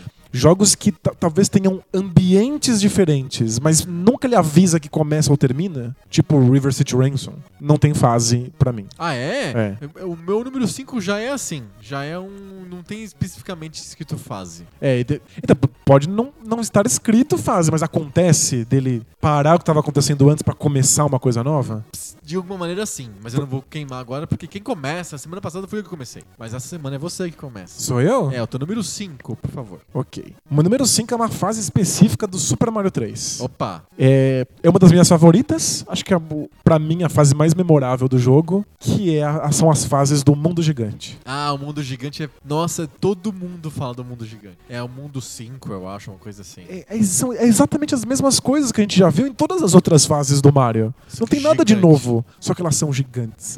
então são legal. blocos enormes e canos enormes e inimigos gigantescos. É E muito ser um Micro Mario segurando um casco de tartaruga enorme, pulando num baita buracão, é uma sensação impressionante. É muito legal mesmo. É memorável porque pegou tudo aquilo que você já sabia sobre Mario e passou uma sensação completamente diferente de, de pequenez. Sim. Você já se sente pequeno quando você é o Mini Mario. Exato. No Agora é o mundo Mini gigante, Mario no mundo gigante. é muito legal. Eu acho é, que o mundo gigante é muito é legal. o melhor momento do Mario 3. Eu acho que o Mario 3 é um jogo é, que tem um monte de grandes sacadas de level design. Um monte, um monte, um monte. E os mundos trazem temas e é muito divertido pensar nos temas que eles colocam. Tem mundo do deserto, do, das nuvens, é, do fogo, do gelo, do- da floresta. E tem o mundo gigante. E o mu- realmente o mundo gigante é o mais memorável. E não tem nenhum outro Mario, eu acho. Os Marios, pelo menos os tradicionais, que 2D. Não me lembro de outro que tenha mundo gigante. Não. O Mario World não tem mundo gigante. É, eu, eu fiquei pensando no Mario World, que eu adoro e eu acho melhor que o Mario 3, a gente já teve essa discussão antes. Mas é mais difícil achar fases memoráveis do É. Super Mario World. Verdade. Tipo, as fases são muito legais e muito gostosas, muito bem desenhadas, mas elas não são particularmente tão diferentes umas das outras. Sim, é- é- são bem mais próximas mesmo. É, o Super Mario 3 tem fases mais diferentes. Sim, tem. Fases bem distintas que você Isso. percebe. um- tem uma, uma assinatura ali. É por isso que não tem Super Mario World na minha lista, mas tem Super Mario 3, o mundo gigante. Muito legal, o Mundo Gigante. O Mundo Gigante não está na minha lista, Não? mas o Mario 3 está. Ah, é? Tem um... Tem o Uma Mario outra 3, fase que você outra prefere? fase, é. Vamos ver. O Mundo Gigante é muito bacana. O meu número 5 é... é um jogo que não tem uma distinção de fases assim explícita no sentido de fase 1, fase 2, fase 1 de 1 e tal. Não tem escrito na tela isso. Até porque ele é um jogo um po- de arcade, um pouco mais curto, etc. Mas você percebe a mudança dos ambientes muito claramente. E é uma jornada. É o primeiro jogo que me deu sensação de jornada. Eu tô falando da última fase do Double Dragon. Que é aquela em que você sai do mundo exterior, que você tá jogando o tempo inteiro o jogo dentro de ambientes abertos, e você entra no Natal Headquarters, no tal- na tal sede da gangue lá dos Black Walkers, que é um templo satanista. Adoro. é muito engraçado. É muito engraçado. O lore em torno disso é muito engraçado. Realmente, os japoneses lá da Tecnos não entenderam direito. Fizeram uma mistura de Leconcré doida lá pra fazer o, o- o Double Dragon. E só que, pra mim, era fascinante depois de ficar um bom tempo em ambientes abertos, na rua, numa, uma- um bairro industrial, numa floresta, subindo a montanha. De repente você entra num lugar fechado e um lugar em que não só o- tem inimigos pra você bater, mas tem obstáculos do lugar. Ah, O, o templo tem a- armadilhas, tem lugares que saem lança, tem é, bloco- grandes blocos que saem da parede. Cria uma jogabilidade nova pro Double Dragon. Um jo- é um jogo de beat'em up que você tem que esmurrar os caras, os, os, os malacos na rua. Aí você entra num lugar que também tem. Além de você bater nos caras, você tem que pula- Armadilha. Pular das armadilhas, não pode cair no chão que sai espeto. Sabe aquelas clichês de filme Enigma da Pirâmide, assim, sabe? É, mas jogar o clichê é muito impressionante. É. É muito impressionante. Então, é, eu s- sempre fiquei muito impressionado com essa fase, como que ela muda o jogo. Ela é o ápice do jogo, porque é a última fase você vai encontrar o, o inimigo final pra você É. bater e resgatar a tua namorada, etc. Só que muda a jogabilidade com isso. É, não só é o ápice da história, também é o ápice de jogabilidade, em que tem mais coisas pra você fazer naquela fase. É Inclusive, muito o- legal. Inclusive, o inimigo final, ele é um cara de metralhadora. Então, Você bateu Você em nunca caras- viu arma em lugar isso, nenhum, não é? tinha arma de fogo no jogo. Tinha, no máximo, a- armas brancas, faca, num chaco, coisas desse tipo. Ba- Bastão de beisebol. É. É, até pegar barris e jogar barris na cabeça dos outros. Pedras da montanha. Mas armas de fogo não apareceu. No último... Na última fase tem armas de fogo. Então muda muito o jogo. E você se sente no final. É, tem uma sensação de final. É, não, é, é- é muito legal, é a melhor parte do jogo, é realmente incrível, mas protesto, não é uma fase. É claro que é uma fase. Não. Se você morre, você começa do começo esse trecho? Não, você... Você começa de onde você tá, né? Isso. Avisa que você está começando uma coisa diferente da coisa anterior? Não avisa. Não é? avisa, você simplesmente entra e você tá dentro de um templo. Não, Double Dragon entra na mesma categoria pra mim de River City Ransom. É que O jogo City Ransom- inteiro- Não, não, é que o River City Ransom não é um jogo linear. O Double Dragon é um jogo linear. Você separar, parece uma mãozinha falando assim, pim, pim, vai pra Você não frente. pode falar, chegar assim, putz, morri na fase 3 do Double Dragon. Fala, você fala, você morri. É que é, é uma, uma sensação mais de geografia. Você morri na floresta, morri na beira do rio, morri na montanha, morri dentro do templo satanista da, da gangue, da gangue de bandidos de rua. Você entendeu? Você fala o lugar, é que nem na vida real, assim, é o que nem no GTA, sabe? E isso, GTA tem fase? Não, não tem fase. Não. Tem as missões, né? Tem, tem os objetivos. né? Ih, você pode, pode falar, mi- missão é fase? De alguma maneira é. Inclusive, se você pesquisar na internet melhores fases, vai vir a- o assalto ao banco do GTA 4 em todas as listas. E não. e é uma fase. Acho vai. que é, acho que é uma fase, mas Double Dragon não é. Fica, ma- mantenho meu protesto. Tá bom. Sua, li- su- sua, Fluminense. sua lista agora tem um, tem um asterisco. Tá bom, vai pro tapetão então.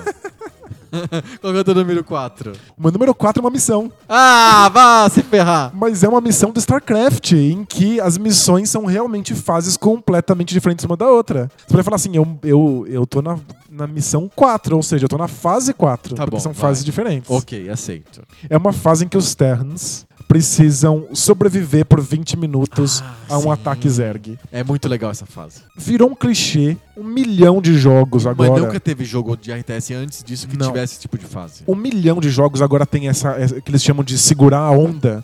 Um, um monte. Não, é de um Tower waves, né? Defense. Tower Defense é baseado inteiramente nisso. E Ou Plants vs Zombies, que esses jogos Exato. de celular. É igualzinho. isso nasce nessa fase do StarCraft, em que você tem uma, uma base terrestre e você tem 20 minutos pra fortificá-la o máximo possível enquanto você é atacado por Zergs É muito legal. E quando tá faltando É dois, muito três legal. minutos pro resgate, vem uma leva absurda. E você vai sobrevivendo pelas beiradas até ser resgatado. É muito legal. Virou a base de tudo quanto é jogo nesse formato de resista a ondas de inimigos. É um dos melhores momentos do StarCraft. É uma das melhores fases de todos os tempos. Você tem toda a razão. É E é uma muito- fase. é uma fase. Porque o a cam- modo campanha de StarCraft tem essa história de fases. Tem É. várias fases que você, você carrega só o Vulture lá, a Kerrigan. né? Tem mi- mil fases que são fases que tem missões específicas, tem heróis. Sim. É um jogo de RTS diferente mesmo. Você não tem isso no Dune 2 ou Não. no Command Conquer. São ou fases no- mesmo. Ou no, mesmo no Warcraft. Não tem. E linkando com o nosso tema principal, tinha uma comunidade de pessoas que pegavam e Fazer um mapas de StarCraft. mapas de StarCraft e jogos inteiros usando essa mesma base do StarCraft. É, o próprio Dota surgiu disso depois, lá na frente. É, né? diz-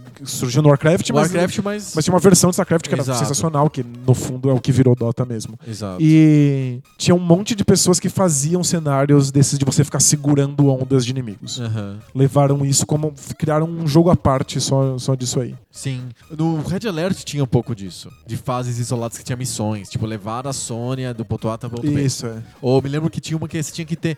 é, podia acontecer o que acontece, acontecesse na sua base, mas você não podia perder os quatro cachorros. Nossa, era, era legal demais essa fase dos cachorros. Era muito legal. Nossa, talvez tivesse na minha lista se eu tivesse lembrado. Não, é muito legal. Essas bom fases do mesmo. Red Alert são bem, bem divertidas. Fases internas, né? Em ambientes Tem apertados, várias fases com corredores. ambientes né? internos. O StarCraft também tem, Tem. várias fases com ambientes internos. É bem legal. Boa. Muito boa, boa, boa lembrança. Não tem nenhuma fase do StarCraft na minha lista. Que Sei pena. lá, né? escapou. Você Mas não- eu colocaria, ador- adorava essa fase. Do... É uma das primeiras fases do, dos- É do- da- verdade. Da, campanha de Terran. De Terran.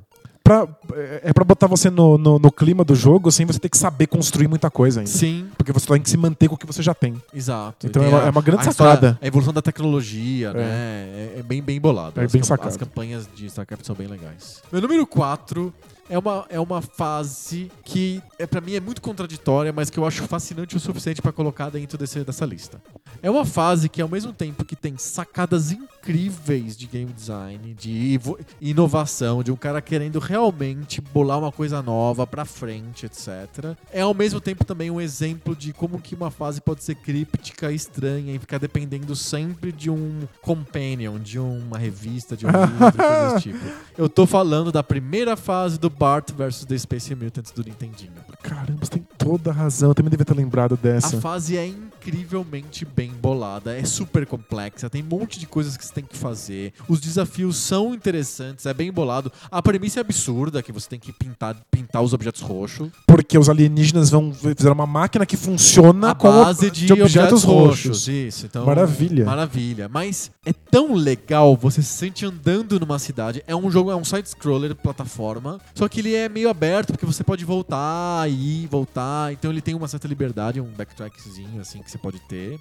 E é tão, é tão interessante que vo- ele tem um monte de mecânicas novas. Você pode entrar na cabine telefônica, ligar pro bar do Mou e passar um trote no Mou. É, você pode co- entrar na loja e comprar foguetes, comprar bolinhas, comprar bombinhas, comprar não sei o quê. E você, só que ao mesmo tempo que ele traz essa complexidade maravilhosa pro jogo e uma, frase, uma fase muito completa, muito interessante, Não dá pra saber o que fazer, você não né? sabe o que fazer. Porque tem várias coisas que são totalmente obscuras. Você muda a cor de um, de um outdoor usando um foguete e eles jogam foguete no É. outdoor. Por que isso? Por que, que eu ia tentar isso? Exato, não, não faz sentido. Pessoal- Tem várias coisas que você pode pichar. Você pode pichar, por exemplo, a roupa do Mo quando ele sai do barco, pra- que ele, vai- ele fica com raiva do, do trote que você passa nele. Aí ele sai e você pode pichar a roupa do Mo. Mas por que É você não Mas pode a poli- puxar outras coisas É, da mesma tem cor? várias outras coisas. Tem roupas penduradas na- no varal que você não pode pichar. Você tem que encontrar outra maneira. Ou você tem que pa- pa- pular no varal que tá em cima e fazer a, a roupa branca ca- cair por cima daquela roupa. É o maior pecado no game designer, que é fazer as regras não serem consistentes. É verdade, Ah, é inconsist... ele, é- Ele é as- totalmente inconsistente. a re- as regras do Bart vs The Space Mutants dessa primeira fase são muito inconsistentes, mas não me furto a admirar o como que os caras quiseram fazer uma fase absolutamente nova, inovadora, criar um jogo de ad- ação, adventure, plataforma Não, o- puzzle. Vamos listar as mecânicas. Tem uma parte que é plataforma, que é você ficar su- pulando na cabeça de inimigos e pulando em cima de extintores de incêndio que te jogam pra cima pra pegar mais vidas. Isso. Tem uma parte de puzzle, que é saber usar os itens certos nos lugares certos. O tal do, o tal, o tal do foguete, chamar o, o, o Mou. É quase um jogo de adventure. É, então, tem, tem uma parte que é adventure, de você interagir com personagens pra pra que aconteçam certos eventos. Comprar coisa na cutscenes. loja. Tem uma parte de comprar coisa na loja, tem uma parte que você sobe num skate e você tem que Isso. controlar em velocidade, desviando de uns E obstáculos. vira um jogo de ação de skate, de, de, de carrinho, sei lá, ou- ou um tipo de obstáculos. Tem uma parte de, ob- de, de investigação, que você tem que usar um óculos específico pra Pra saber ver quem se é é ET, alienígena e quem, não é. Tem uma parte de cole- coletar objetos, porque se você coleta todos, você cri- escreve uma frase. É, você pega, o- é, você coleta letras do nome da Maggie, e aí no final da fase a Maggie te ajuda pra matar o inimigo que é o, é o Nelson. Tem um chefe final Isso. e tudo isso é uma única fase. Exato, é fantástico. Eu não precisava do resto do jogo, sinceramente. O jogo deveria ser só isso. O, o jogo devia ser só isso, eles poderiam resolver uma- alguma coisinha de, jo- de, de, de nu- Alguma coisinha não, coisas importantes de, de puzzles muito obscuros e inconsistentes. Mas se o jogo terminasse ali e o- resolvesse esses pontos inconsistentes, Tava seria ótimo. um dos melhores jogos de todos os tempos, provavelmente um dos melhores jogos do Nintendinho. É, Você tem toda a razão.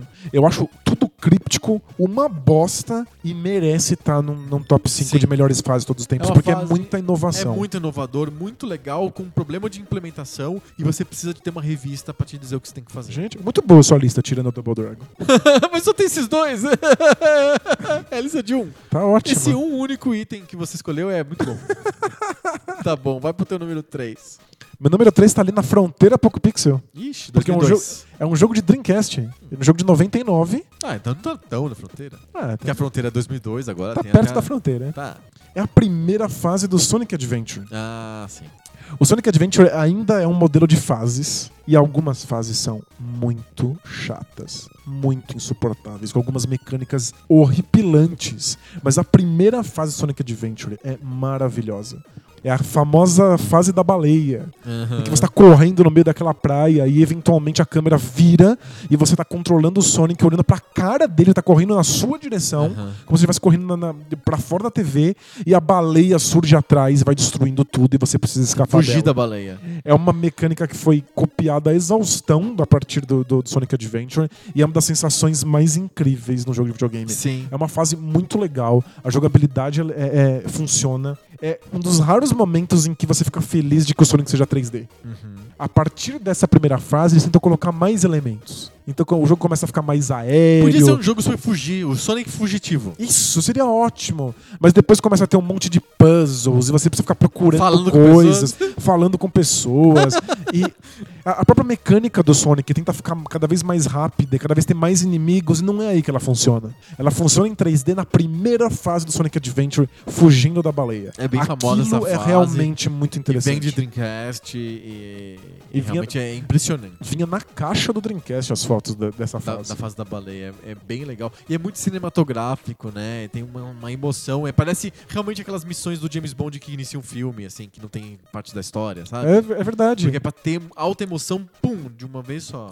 No- o Sonic Adventure 2, que é um jogo bem porcaria, começa numa fase do Sonic sa- caindo do ar, surfando um pedaço de metal de um avião que ele destruiu. Igual o James Bond. E é muito legal a primeira fase do Sonic Adventure 2. Eles fazem ótimas primeiras fases, você fica ligado no jogo e o resto é uma desgraça. É, é, é bem isso mesmo. Eles, ficaram, de- eles devem ter gastado tipo um ano pra fazer a primeira fase e depois fizeram tudo em dois meses pra lançar o jogo. Pois é, e, e o resto é tipo, ah, o pessoal vai enjoar de fazer só isso. Bota outro personagem, bota outra mecânica, bota outro desafio e tudo que eles colocam a mais é ruim. Se eles tivessem ficado só no básico, Sim, seria ótimo. muito bom. Excelente lembrança. Número 3 é o Sonic Adventure do Dreamcast. A primeira fase. A primeira A fase. primeira fase. Meu número 3, eu fiquei com muita dúvida qual fase desse jogo pegar, porque eu acho o level design desse jogo muito legal. Gosto muito da ambientação, gosto muito do- dos desafios que propõe. E eu, mas eu escolhi essa fase por vários motivos. Primeiro, porque eu acho a música dessa fase muito legal, mas embora eu sei que não é sobre música, a, Mas ajuda. mas ajuda. Eu peguei porque ele tem uma espécie de backtrack nessa fase que torna interessante.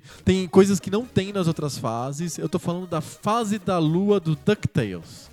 Uau! É uma fase muito interessante porque ela tem vários ambientes. Ela tem um ambiente externo da Lua É e tem um verdade. ambiente da nave alienígena que você está entrando. É, Esses ambientes, eles são. Eles meio que se conectam. Se você entrar na, fa- na, na- na nave, você pode sair em um outro lugar que é lá na frente do ambiente externo da Lua. Mas você não é obrigado a ir pela nave. Você pode ir pela Lua, se você quiser, pelo, pela, pela superfície. Então não é uma fase linear. Ao contrário, é uma, fa- é uma fase que tem um monte de caminhos que você pode fazer, ir para um lado, ir para o outro. E é uma fase que você encontra o Gizmoduck, que é um robô, assim, um robô patão. É que eu. É, Como que chama em português? ai, eu- é, é, é um super. Não é. Não é super pato. Eu adorava, é- era meu personagem favorito da Disney nos quadrinhos. É um robô pato gigante. Que tem uma roda no lugar ele de tem uma pés. roda no lugar dos pés. E ele aparece num- numa uma hora dessa fase, especificamente para liberar uma parede para você. Ele foi criado pelo aquele, pa- aquele professor Pardal. O professor Pa- Pardal, isso. Isso. É, é, em inglês chama Gizmo Duck, eu não sei como que é em português. E ele aparece na fase, ele, ele, a fa- pra você ativar ele, você tem que voltar. Quer dizer, é uma fase de um jogo de plataforma, estilo Mario, estilo Mega Man, só que com uma riqueza de caminhos que você pode tomar e de, de coisas que você pode fazer, é muito legal. E tem várias, lu- várias partes difíceis que você tem que passar buracos inteiros na lua só pulando em cima da cabeça dos alienígenas e tal. Gente, é muito legal mesmo. Essa fase é muito legal e a música é muito legal, super memorável. Gosto demais do jogo, eu acho o DuckTales um jogo incrível. E são muitas fases fantásticas. Ah, A- todas as fases são incríveis. pois é, a eu, eu fase. fiquei, eu fiquei pensando numa fase que eu também adoro, que é a fase das minas africanas. Que tem várias sequências que você tá dentro de um carrinho de Tem que mina. pular de carrinho em carrinho. É muito é E legal. eu amo a fase da Transilvânia, que você tem que ficar entrando em espelhos e, E você nunca vai e sabe onde você volta. vai, onde É. vai sair. É muito legal. E são fases grandes, com vários segredos e porta, É, ou a fase paredes da que você Tran- pode A atravessar. fase da Transilvânia tem. Você encontra os sobrinhos. É muito legal. Eu, eu tô verdadeiramente triste de não ter posto uma dessas fases na minha lista. É muito legal. A fase tem uma fa- a fase que eu também gosto muito, que é a fase do Himalaia, que é no- na, na neve, que você tem um ambiente externo e um ambiente interno também que, dentro da que- que é de- caverna. é debaixo da, da terra. é. Isso, e também vai e volta, e você pode cha- e você encontra o Launchpad. Como é que chama? É Capitão Boeing? É o Capitão Boing. Isso. E o Gizmoduck é o Robopato, em português. Robopato, perfeito. Então, o Capitão Boeing é o Launchpad em inglês, e você pode chamar ele pra ele tirar da fase. Se você tá achando muito difícil, É, você tem foge. um ponto específico que você pode chamar o Launchpad e você pode fugir pra voltar pra, pra Duckburg, pra Patópolis. Fantástico. É muito legal, é o número, número 3, é a fase da lua do DuckTales. Mas todas as outras fases são também incríveis. Olha, Dudu, tô, tô muito feliz com a sua lista. Menos Double Dragon. Double Dragon, não. Então, número 2. Acho que você vai ficar muito feliz com o meu número 2. Ah. Porque é o seu jogo favorito, o Battletoads. Yes, Battletoads! Eu tive que escolher a minha fase favorita do Battletoads, o que é muito difícil, porque são todas maravilhosas. Todas as fases são incríveis. E aí eu, eu tinha na minha cabeça, eu não sabia como ela chamava, eu fui pesquisar. Ah, E ela chama Te Terra Tubes. Terra Tubes. É, é uma, da- é uma fase incrível mesmo. É, um- é uma fase em que você joga dentro de tubos que Tem várias estão jogabilidades diferentes. Eles estão meio cheios de água, então você corre com as pernas na Tem vários água, momentos que tá, ele tá cheio mesmo, que você nada. e aí enche. Então é uma das melhores fases eu, de, de todos os tempos, é a melhor fase do, do, do Battletoads por- pela conta da quantidade diferente de jogabilidades que ela tem. Então, Ó, você, você pode Você é um beaten up, tem vários momentos que você tem que ficar dando porrada. Só socando os seus inimigos. E são, Ah, né? Isso. e são inimigos legais e tem o pato de, de O borracha. famoso pato de borracha, tem os tubarões e tal. Aí você tem uma fase que você tem que correr e fugir de uma roldana. São várias roldanas e você tem que ca- co- fugir delas, pular perfeitamente, se esconder nos cantinhos pra não ser atropelado por elas. Exato, e, e- e com uma velocidade atrapalhada pela água. Porque tem vários momentos que tem mais água, tem vários momentos que tem menos Na- água, na- tem que não tem água. Às vezes tá seco, às vezes tem água na sua perna, e aí você tem que, tem que lembrar que o pulo levar um tempo um, po- um tempo Ah, um pouco maior pra você A sair. mecânica é de mais difícil, porque tem aquela água. É, tem muda a horas- física. Horas que você tem que nadar rápido pra fugir da rodana. É, E- E tem horas do helicóptero, que você pega um helicópterozinho que parece um pirocóptero. Sabe aquele pirocóptero de, de, de balinha? Isso, e ele vai caindo, né? Você tem que ir desviando dos Isso. obstáculos. E tem várias, fa- várias partes dessa fase embaixo d'água mesmo. Que é esse de soco. que você tem que desviar de obstáculos, controlar a física e dar porrada em todo Exato. mundo. É incrível. Aquelas em guias, né? Ele toma aqueles choques que são muito, Sim. muito bem feitos. É, é maravilhosa a fase. Acho que é a fase com mais variação de jogabilidade no Battletoads. É assim, a- as E fases. tudo em- funciona. As fases do Battletoads em geral são muito variadas em termos de jogabilidade. Mesmo a fase famosa, que é a fase 3, que é a fase do. do moto. moto, moto do ja- Do jet ski? Do jet ski. É, é uma fase que tem, também tem jogabilidade antes dela, que é de porrada. Tem uma espécie de sessão beaten up. E tem uma, uma coisa um pouco plataforma, porque você precisa pular de uma, pra- de uma ilha pra outra. uma ilha pra outra. Tem a fase do surf, que você também tem que é, bater em inimigos e surfar de bonitinho, etc. Então tem umas. Tem, tem várias fases que tem mais de uma, jo- uma jogabilidade. O meu número 2 também é Battletoads. É mesmo? Sim. E eu fiquei. Eu não queria. Porque eu- no fundo eu queria que meu top 5 fosse só fases do Battletoads. 5, 4, 3, ah, tudo fases do Battletoads. Mas eu optei por ter uma fase só do Battletoads. Legal. Eu pensei muito no Terra Tubes, porque também acho essa variação de jogabilidade incrível. Mas ele tem uma fase que eu acho tão fascinante, porque ela é totalmente diferente do resto do jogo e totalmente diferente da história do- do- dos videogames, que é a, a famosa fase da cobra, que chama Snake Pit.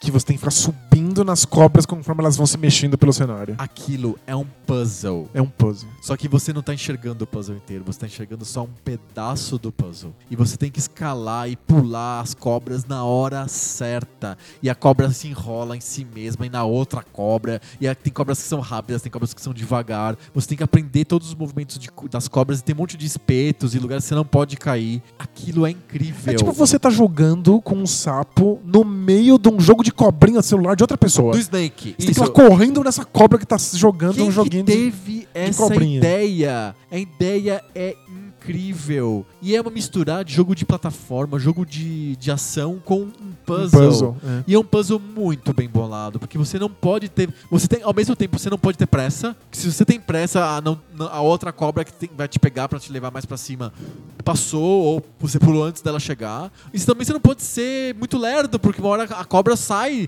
aca- acaba a cobra, aí você cai no buraco, aí você tem É, que é começar fa- tudo de novo. É fantástico. É maravilhosa, é inovadora, é incrível, por isso que eu escolhi essa fase do Battletoads Eu- como meu número 2. Eu prefiro Terra Tubos porque eu acho que tem menos tentativa e erro do que a fase É, da A cobra. fase da cobra tem mais, mais tentativa. E eu, eu quase escolhi a fase de jet ski, porque É- não, Ela é incrível também. não só eu gosto da parte do, do beat'em up, porque você pode afundar os inimigos no chão, Se chutar a cabeça deles pra mas Tá longe. tem um dos melhores momentos que eu acho da história dos videogames, que são aquelas criaturas que roubam o seu life Sim.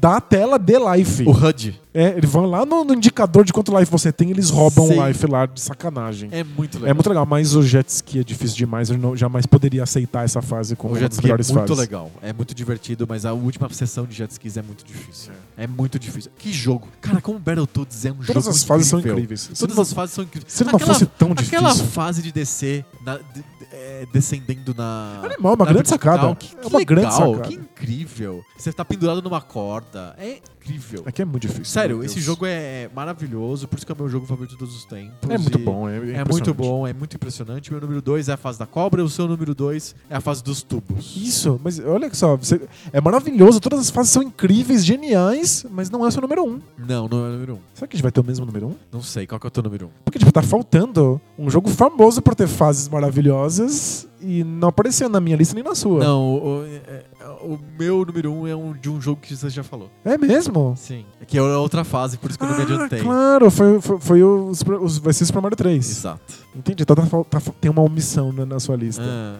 O meu número um é Mega Man. Ah, sim. É uma fase específica do Mega Man Eu fiquei, mu- 2, eu fiquei muito pensativo sobre o Mega Man. que é a fase do Quick Man. Ah, me explica. Eu tenho. Eu, eu adoro o Mega Man, adoro todos os jogos do Mega Man. Mas eu tenho uma dificuldade incrível de lembrar os inimigos com as suas fases. Pra mim é meio Faz desconexo. sentido. Eu- Eu também tenho muita dificuldade. Acho que Eu nunca lembro. eu consigo lembrar de algumas poucas porque são muito diferentes. Eu quase botei nessa lista a fase do Snake Man. Porque a do Snake Man você, é é uma fase inteira que acontece embaixo da terra. Aham. Você enfrenta umas cobras gigantes que são meio cenário, meio inimigos. Sim. E aí, eventualmente, você Lembro vai... as cobras do Battletoads, inclusive. É verdade. Deu a mesma estética. Só que você vai subindo e de repente você começa a ver umas janelas com o azul do céu do lado de fora. Aham. E conforme você vai avançando na fase, É. Sim. uma hora você sai da fase e vai pro céu. É uma E assim- sensação legal. Uhum. É uma sensação muito legal. Quase pus essa, mas Aham. a, a Quickman tá em outro nível. né? Como é que é do Quick Man? A do Quickman define um- uma coisa muito difícil de explicar em game design, que é o que eu procuro nos meus jogos até hoje, Ah, que é você tá passando por uma situação muito épica, muito assustadora, que parece muito desafiadora, mas você consegue. mas não é.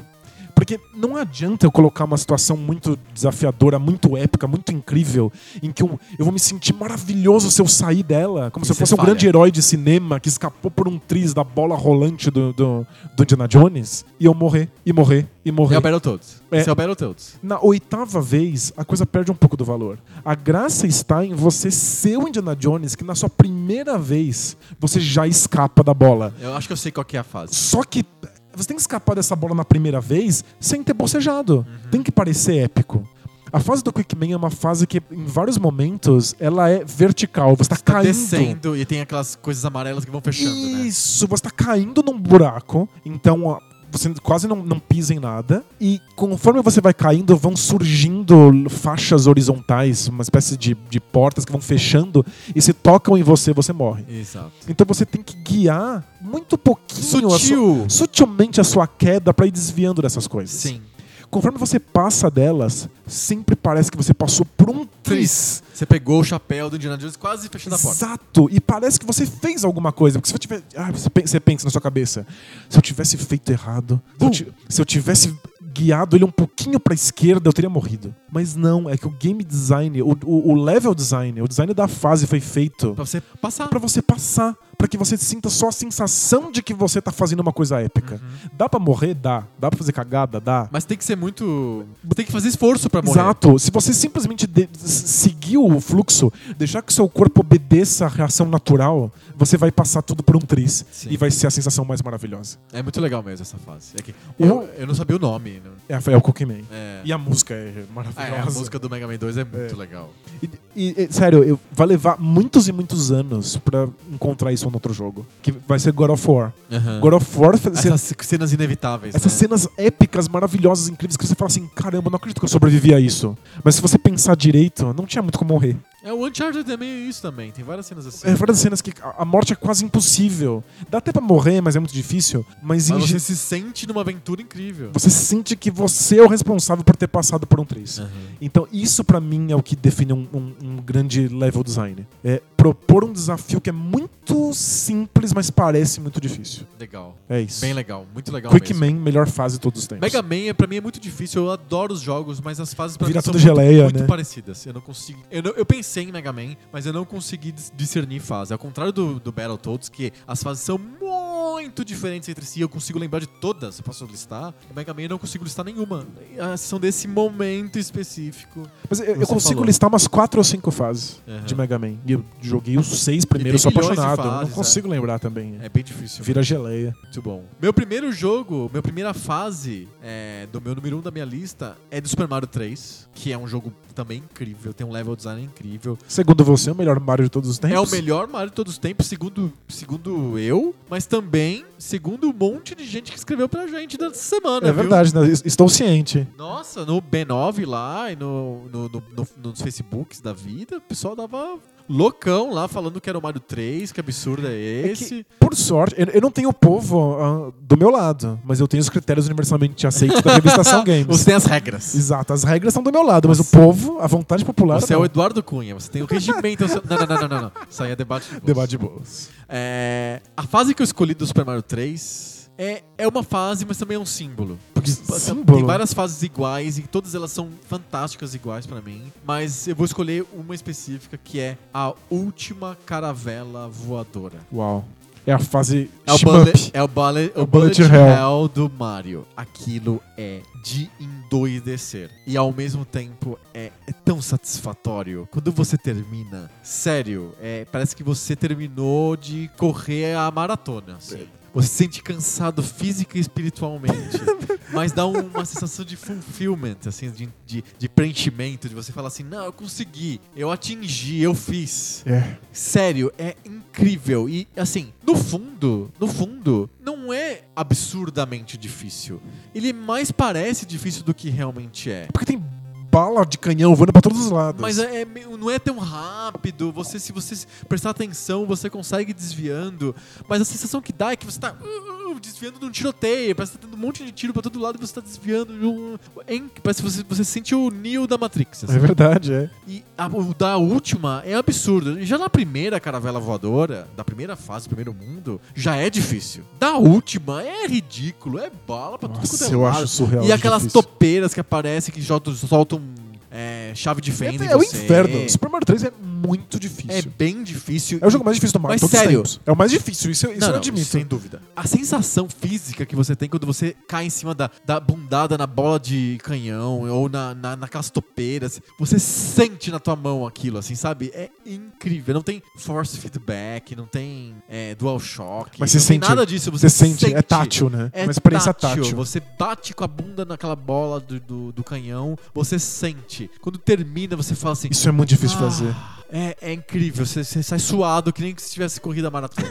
é tão legal, dá endorfina. Por isso que é a número um da minha lista de maiores fases de todos os tempos é a última caravela do Mario 3. É justíssimo.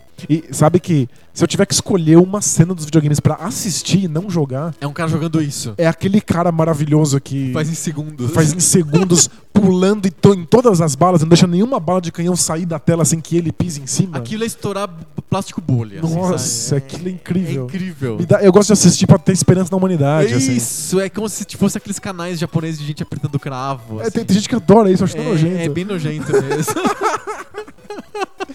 não, sério, é incrível. Parece que tem ordem no universo, assim, né? Parece que tem, tem- as coisas têm um motivo. Isso. Porque esse cara tá dando bundada numas balas de canhão. Cada é. bundada na bola de canhão e é tão bom aquilo, sério, é incrível, é um, é demais e a, a maior fase de todos os tempos pra mim é a, é a fase da a última fase Olha, de muito caravela legal. do Mario 3. Olha, a gente fez listas muito diferentes, Totalmente diferente, a gente não Totalmente combinou em diferentes. nada. muita coisa legal. Eu só tô insatisfeito com o Double Dragon. Mas de Ah, resto. Não, você ficou satisfeito com o Double Dragon. É legal demais o, o tempo satanista É da legal. gangue da rua. É legal pra caramba, isso não é uma fase. É um conceito de fase. Aí tem que chamar o Hegel pra ajudar a gente a definir se isso é fase ou Defina a não. fase, é. É, não, não, é claro que é fase. Todo mundo, se você falar pra pessoa, ah, qual, qual que é a última fase? Ah, Teste de tornassol de fase, pra saber se é, se é fase mesmo ou não. Você chega numa pessoa e fala assim, qual que é a última fase do Double Dragon? A pessoa fala, ah, é o templo satanista. É. Pronto! Eu falaria, mas não, não tem fase Não, do, do não, Double não, Dragon. claro que falaria. Cartinhas! Cartinha. Ah, Cartinha. ai, ai.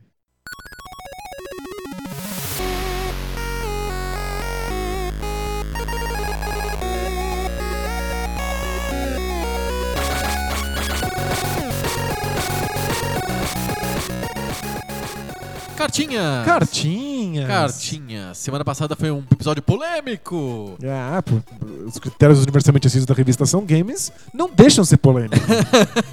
Fazem a verdade simplesmente aparecer. Pessoal. Eles são um- um desvelador de verdades. O pessoal ficou revoltado com não só com o resultado de o Mario 64 ter ganho de Mario World. As pessoas realmente amam o Super Mario World. É acima verdade. de tudo, mais que a mãe, mais que Jesus. Xingaram, xingaram a gente. Xingaram a gente. Xingaram mesmo? Não, não xingaram. Mas ficaram muito i- i- incomodados com a escolha de Mario 64. E mais ainda, muitas pessoas revisitaram a polêmica com Mario 3, dizendo que nenhum nem outro. Era Mario 3, é o maior jogo da série Mario de todos os tempos. Lembrando que o Super Mario World só teve a possibilidade de enfrentar Mario 64 porque já tinha ganhado o Super Mario 3, Exatamente. segundo os critérios universalmente, ah, universalmente aceitos da revista São Games. É os, o Quarag, os critérios universalmente aceitos da revista São Games. Quarag. Quarag. Fantástico. O Rafael Voner e o Fábio Zelensky criaram uma revolta lá no grupo de mecenas esclarecido do Poco Pixel. Pois é. Porque eles querem fazer o duelo entre o Super Mario 3 e o Mario 64 por- com, o seguinte, ale-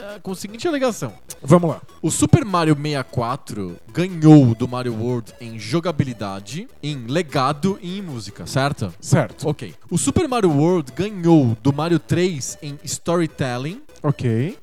gráficos e música. Tá. Isso, isso significa que a única disputa que já está definida entre Mario 64 e Mario 3 é música. Entendi, porque, Porque o o Mario World ganhou do Mario 3 e o Mario 64 ganhou do Mario World. Então, fechou. resolvido. Portanto, Ma- Música. 64 ganhou do Mario 3 em E música. Acabou. Ok. Agora os outros estão indefinidos, porque eles trocaram, foram critérios diferentes que eles ganharam. O Mario 64 ganhou em jogabilidade, o Mario 3 ganhou em jogabilidade. O Mario, o Mario 64 ganhou em legado, o Mario 3 ganhou em legado. E aí, como é que faz a disputa entre os dois? Caramba, então agora precisa ter um Mario 3, 3 versus... versus Mario 64. Não tá prevendo isso. Não, é, não vai acontecer. Vai acontecer não, não, lá no... não, não, não vai acontecer.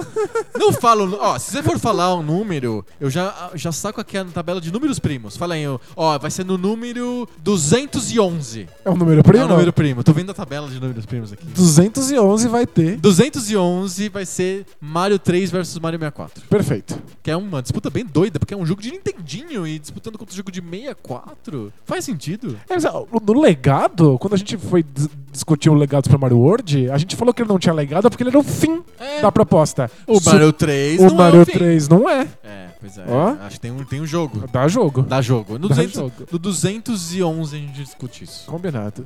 Com, anotem aí, 211. Falta, falta pouquíssimo. Falta só 113 episódios. ai, ai. Mais cartinhas. Sobre ainda Mario 3 versus Mario... Mario 3 não, sobre o Mario, Mario World versus Mario 64. Ah, tô falho, olha, olha, Lho, lho, olha. lho, lho. O Felipe mandou pra gente dizendo que é, vale a pena de conhecer o Mario 64 remasterizado pro DS. Ah, faz sentido. que traz novos itens, novos personagens e tem texturas mais bonitas, ou tem texturas do, é, é que o Mario 64 no 64 não tem. É, no fundo, deve ser o mesmo jogo, mas remasterizadinho. Remasterizado, bonitinho. É bonitinho, fica aí a dica. Eu conheço a remasterização dos, dos Zeldas e não faz muita diferença, mas dá uma ajudada Dá uma ajudada. pros, pros, pro público moderno. Que no fundo o jogo não é sobre isso, né? Pois é. Então, mas fica a dica. O Miguel Nakajima Marques é, disse que, na opinião dele, o coisas do Mario 64 foram incorporadas por jogos 2D do Mario, tipo Ah, é New Super verdade. Mario Brothers e O- assim por diante. Os tipos de pulo, pulo triplo, aquele pulo que ele dá com pirueta contra de costas, é verdade. Isso, É, esses isso elementos- virou canônico. é. Virou canônico e até jogos que não são 3D, ou semi-3D, sei lá, 2D, ou o nome que você quiser dar, é, incorporam esses elementos. É, o visual, a, a física, os pulos do Mario hoje são os todos do Mario 64. É, o visual é, é meio isso, né? Acho que O que curiosamente... o Mario 64 pega do, do, qua- do quadrinhos, do desenho animado, das lancheiras, das camisetas, da, da embalagem, e col- tenta colocar naqueles polígonos. É, mas né? eu acho que o Mario hoje, e ele é um dos personagens mais conhecidos do planeta, Sem dúvida. ele é mais o Mario 64 do que ele é o Mario do Super Mario World. É, né? Ele é mais, ainda muito mais do que aquele Mario do, s- do Super Estranho Tipo Mario do 3. três, é. Que é estranhíssimo ali, ele É tá meio, meio esquisito. drogado. É. É.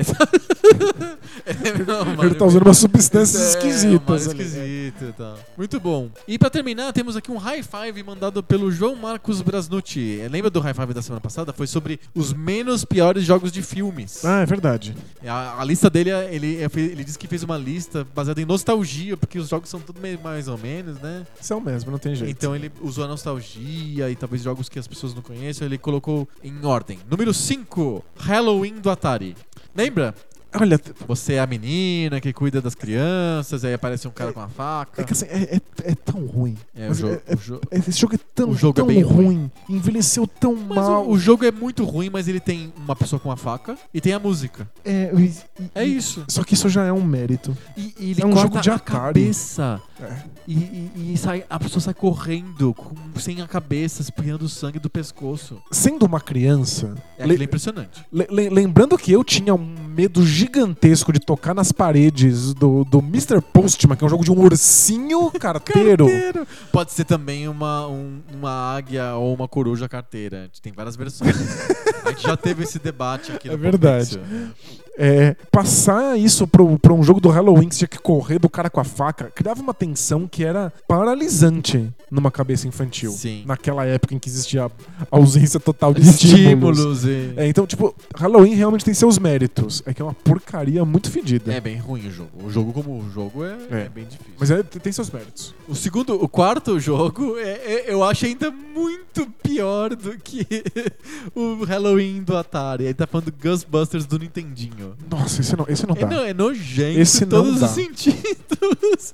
E outra, eu não, Ele fala que, que ele jogou muito sabendo que era muito ruim, mas é, é muito ruim. É muito, muito ruim. e eu não conheço absolutamente ninguém que tenha chegado no chefe final Não dá. sem ter usado. Turbo, botão turbo, cheat, sei lá. Exato, cheat e aquelas, Game aquelas. Engine. Game Engine. né? Todo mundo usa isso aí. É, porque é ridículo. Porque você tem que subir as escadas apertando o botão AB, assim. E super rápido, mas aí você não consegue voltar e aí Ah, surgem é, os o fantasma fantasmas. chega. Tipo, é, E parece que você é não tem aleatório. arma, você é indefeso, você tem que andar numa- nas escadas sem. É, é um teste de fé, você senta e reza. E É, aperta um botão e reza. Demora dias. Nossa, é horrível. É horrível. Que, nossa, que Não, jogo. E o jogo é chato, você tem que, Que andar no jogo mapa, merda. você tem que esperar ter o número de Zou lá o suficiente pra poder ir no, no prédio. é- Mas ó, faz o, sentido. o jogo de, de 360, de Xbox 360, Ah, sei. é fantástico. E é a continuação mesmo. é- São os mesmos roteiristas do- da, da trilogia. Aham. É, Ele segue a história dos filmes. ele, se- ele continua a história do- do- dos filmes. É realmente bom. Legal. Vale de ser jogado até hoje. Mas é do 360, né? É, Pouco distante. Do Não. Poco Pixel. des- desculpa. Tá É. desculpado. Cinco chiba- chibatadas. É, tem que. pare- Pareceu cena um pouco do choque de cultura, assim, sabe? tá desculpado. É, número 3 do João Marcos é o Hudson Hawk, também do Nintendinho. Lembra? É um filme que o Bruce Willis é um ladrão de obras de arte. Nossa, eu não faço a menor ideia do que vocês estão falando. É horrível, é um jogo. horri- É um jogo não, é um filme. Uhum. Como é que horrível. chama? Hudson Hawk. Nossa. É um bu- jogo do Bruce, é um filme do Bruce Willis de camisa regata. Ele tá sempre, né, de camisa regata pra mostrar os músculos. É, e, e é o Bruce sua- Willis sua- exploitation. suado e sangrando. Isso, e fudido assim, né? Ele lembra desse jogo. Eu não lembro desse jogo. Não faço nem. Eu lembro do filme, mas eu não lembro do jogo. O número 2 eu já comentei aqui no Poco Pixel e é um jogo bem inovador. É o Robin Hood, Prince of Thieves, também do Nintendinho, aquele filme do Kevin Costner. E que é uma mistura de dungeon com é, jogo de plataforma, com é, RPG por Eu turno, mistura tudo, bate no liquidificador, dá três E não tem nada a ver com o pulinhos. filme, né? É, Ou tem, tem? o Robin Hood. né? Entendi. Tá bom, assim. Mas você falou muito bem desse jogo. É um jogo muito inovador, e tem muitas jogabilidades diferentes. Tem até cenas de batalhas de grupo, que a- a- o zoom afasta e você vê de bem de longe. os Caramba! grupos. É, legal. Pro Nintendinho, ele mistura o Zelda com o Beyond the Oasis, com jogo de estratégia de... Gente, eu quero. De, de conjunto, só que com sérias restrições orçamentárias. Entendi.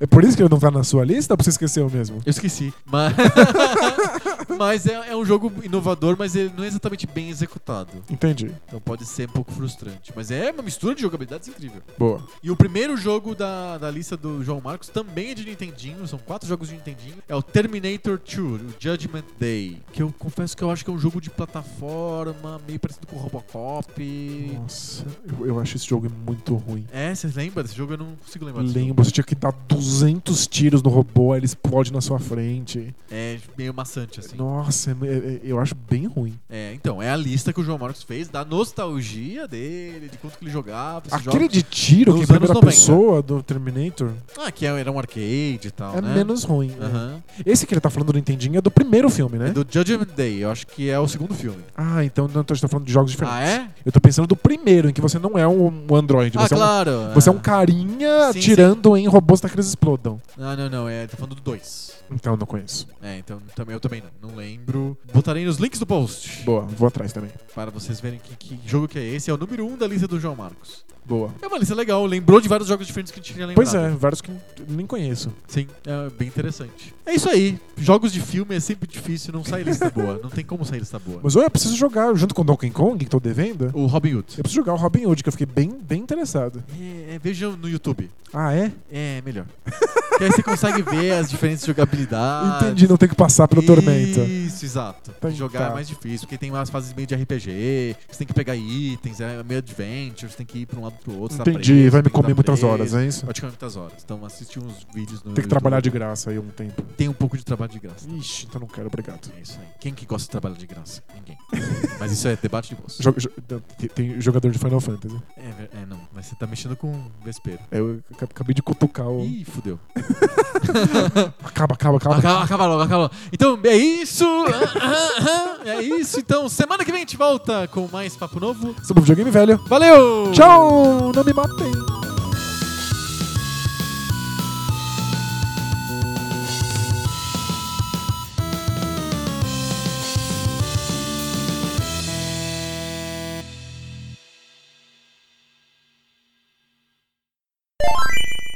Os critérios universalmente aceitos da revista são games. Quarag. Quarak. Fantástico. O Rafael Voner e o Fábio Zelensky criaram uma revolta lá no grupo de mecenas esclarecidos do Poco Pixel. Pois é. Porque eles querem fazer o duelo entre o Super Mario 3 e o Mario 64 por- com, o seguinte, ale- com a seguinte alegação. Vamos lá. O Mario 64 ganhou do Mario World exatamente nos mesmos critérios em que o Mario World ganhou de Super Mario 3. É isso?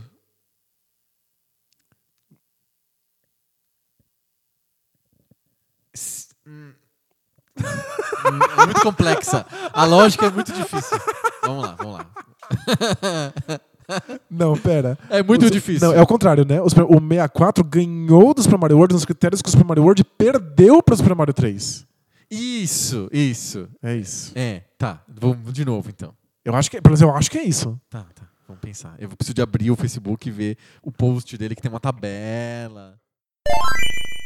Há vários critérios em que, como ah, os critérios não ficaram bem conclusivos entre. Não tem nada a ver. isso. Esse negócio é complicado. Filho da puta! Que merda, é muito difícil isso. Cola, cola a tabela no, no podcast. Olha, é, vocês, ah, ó, eu não sei explicar, vocês olham na tabela.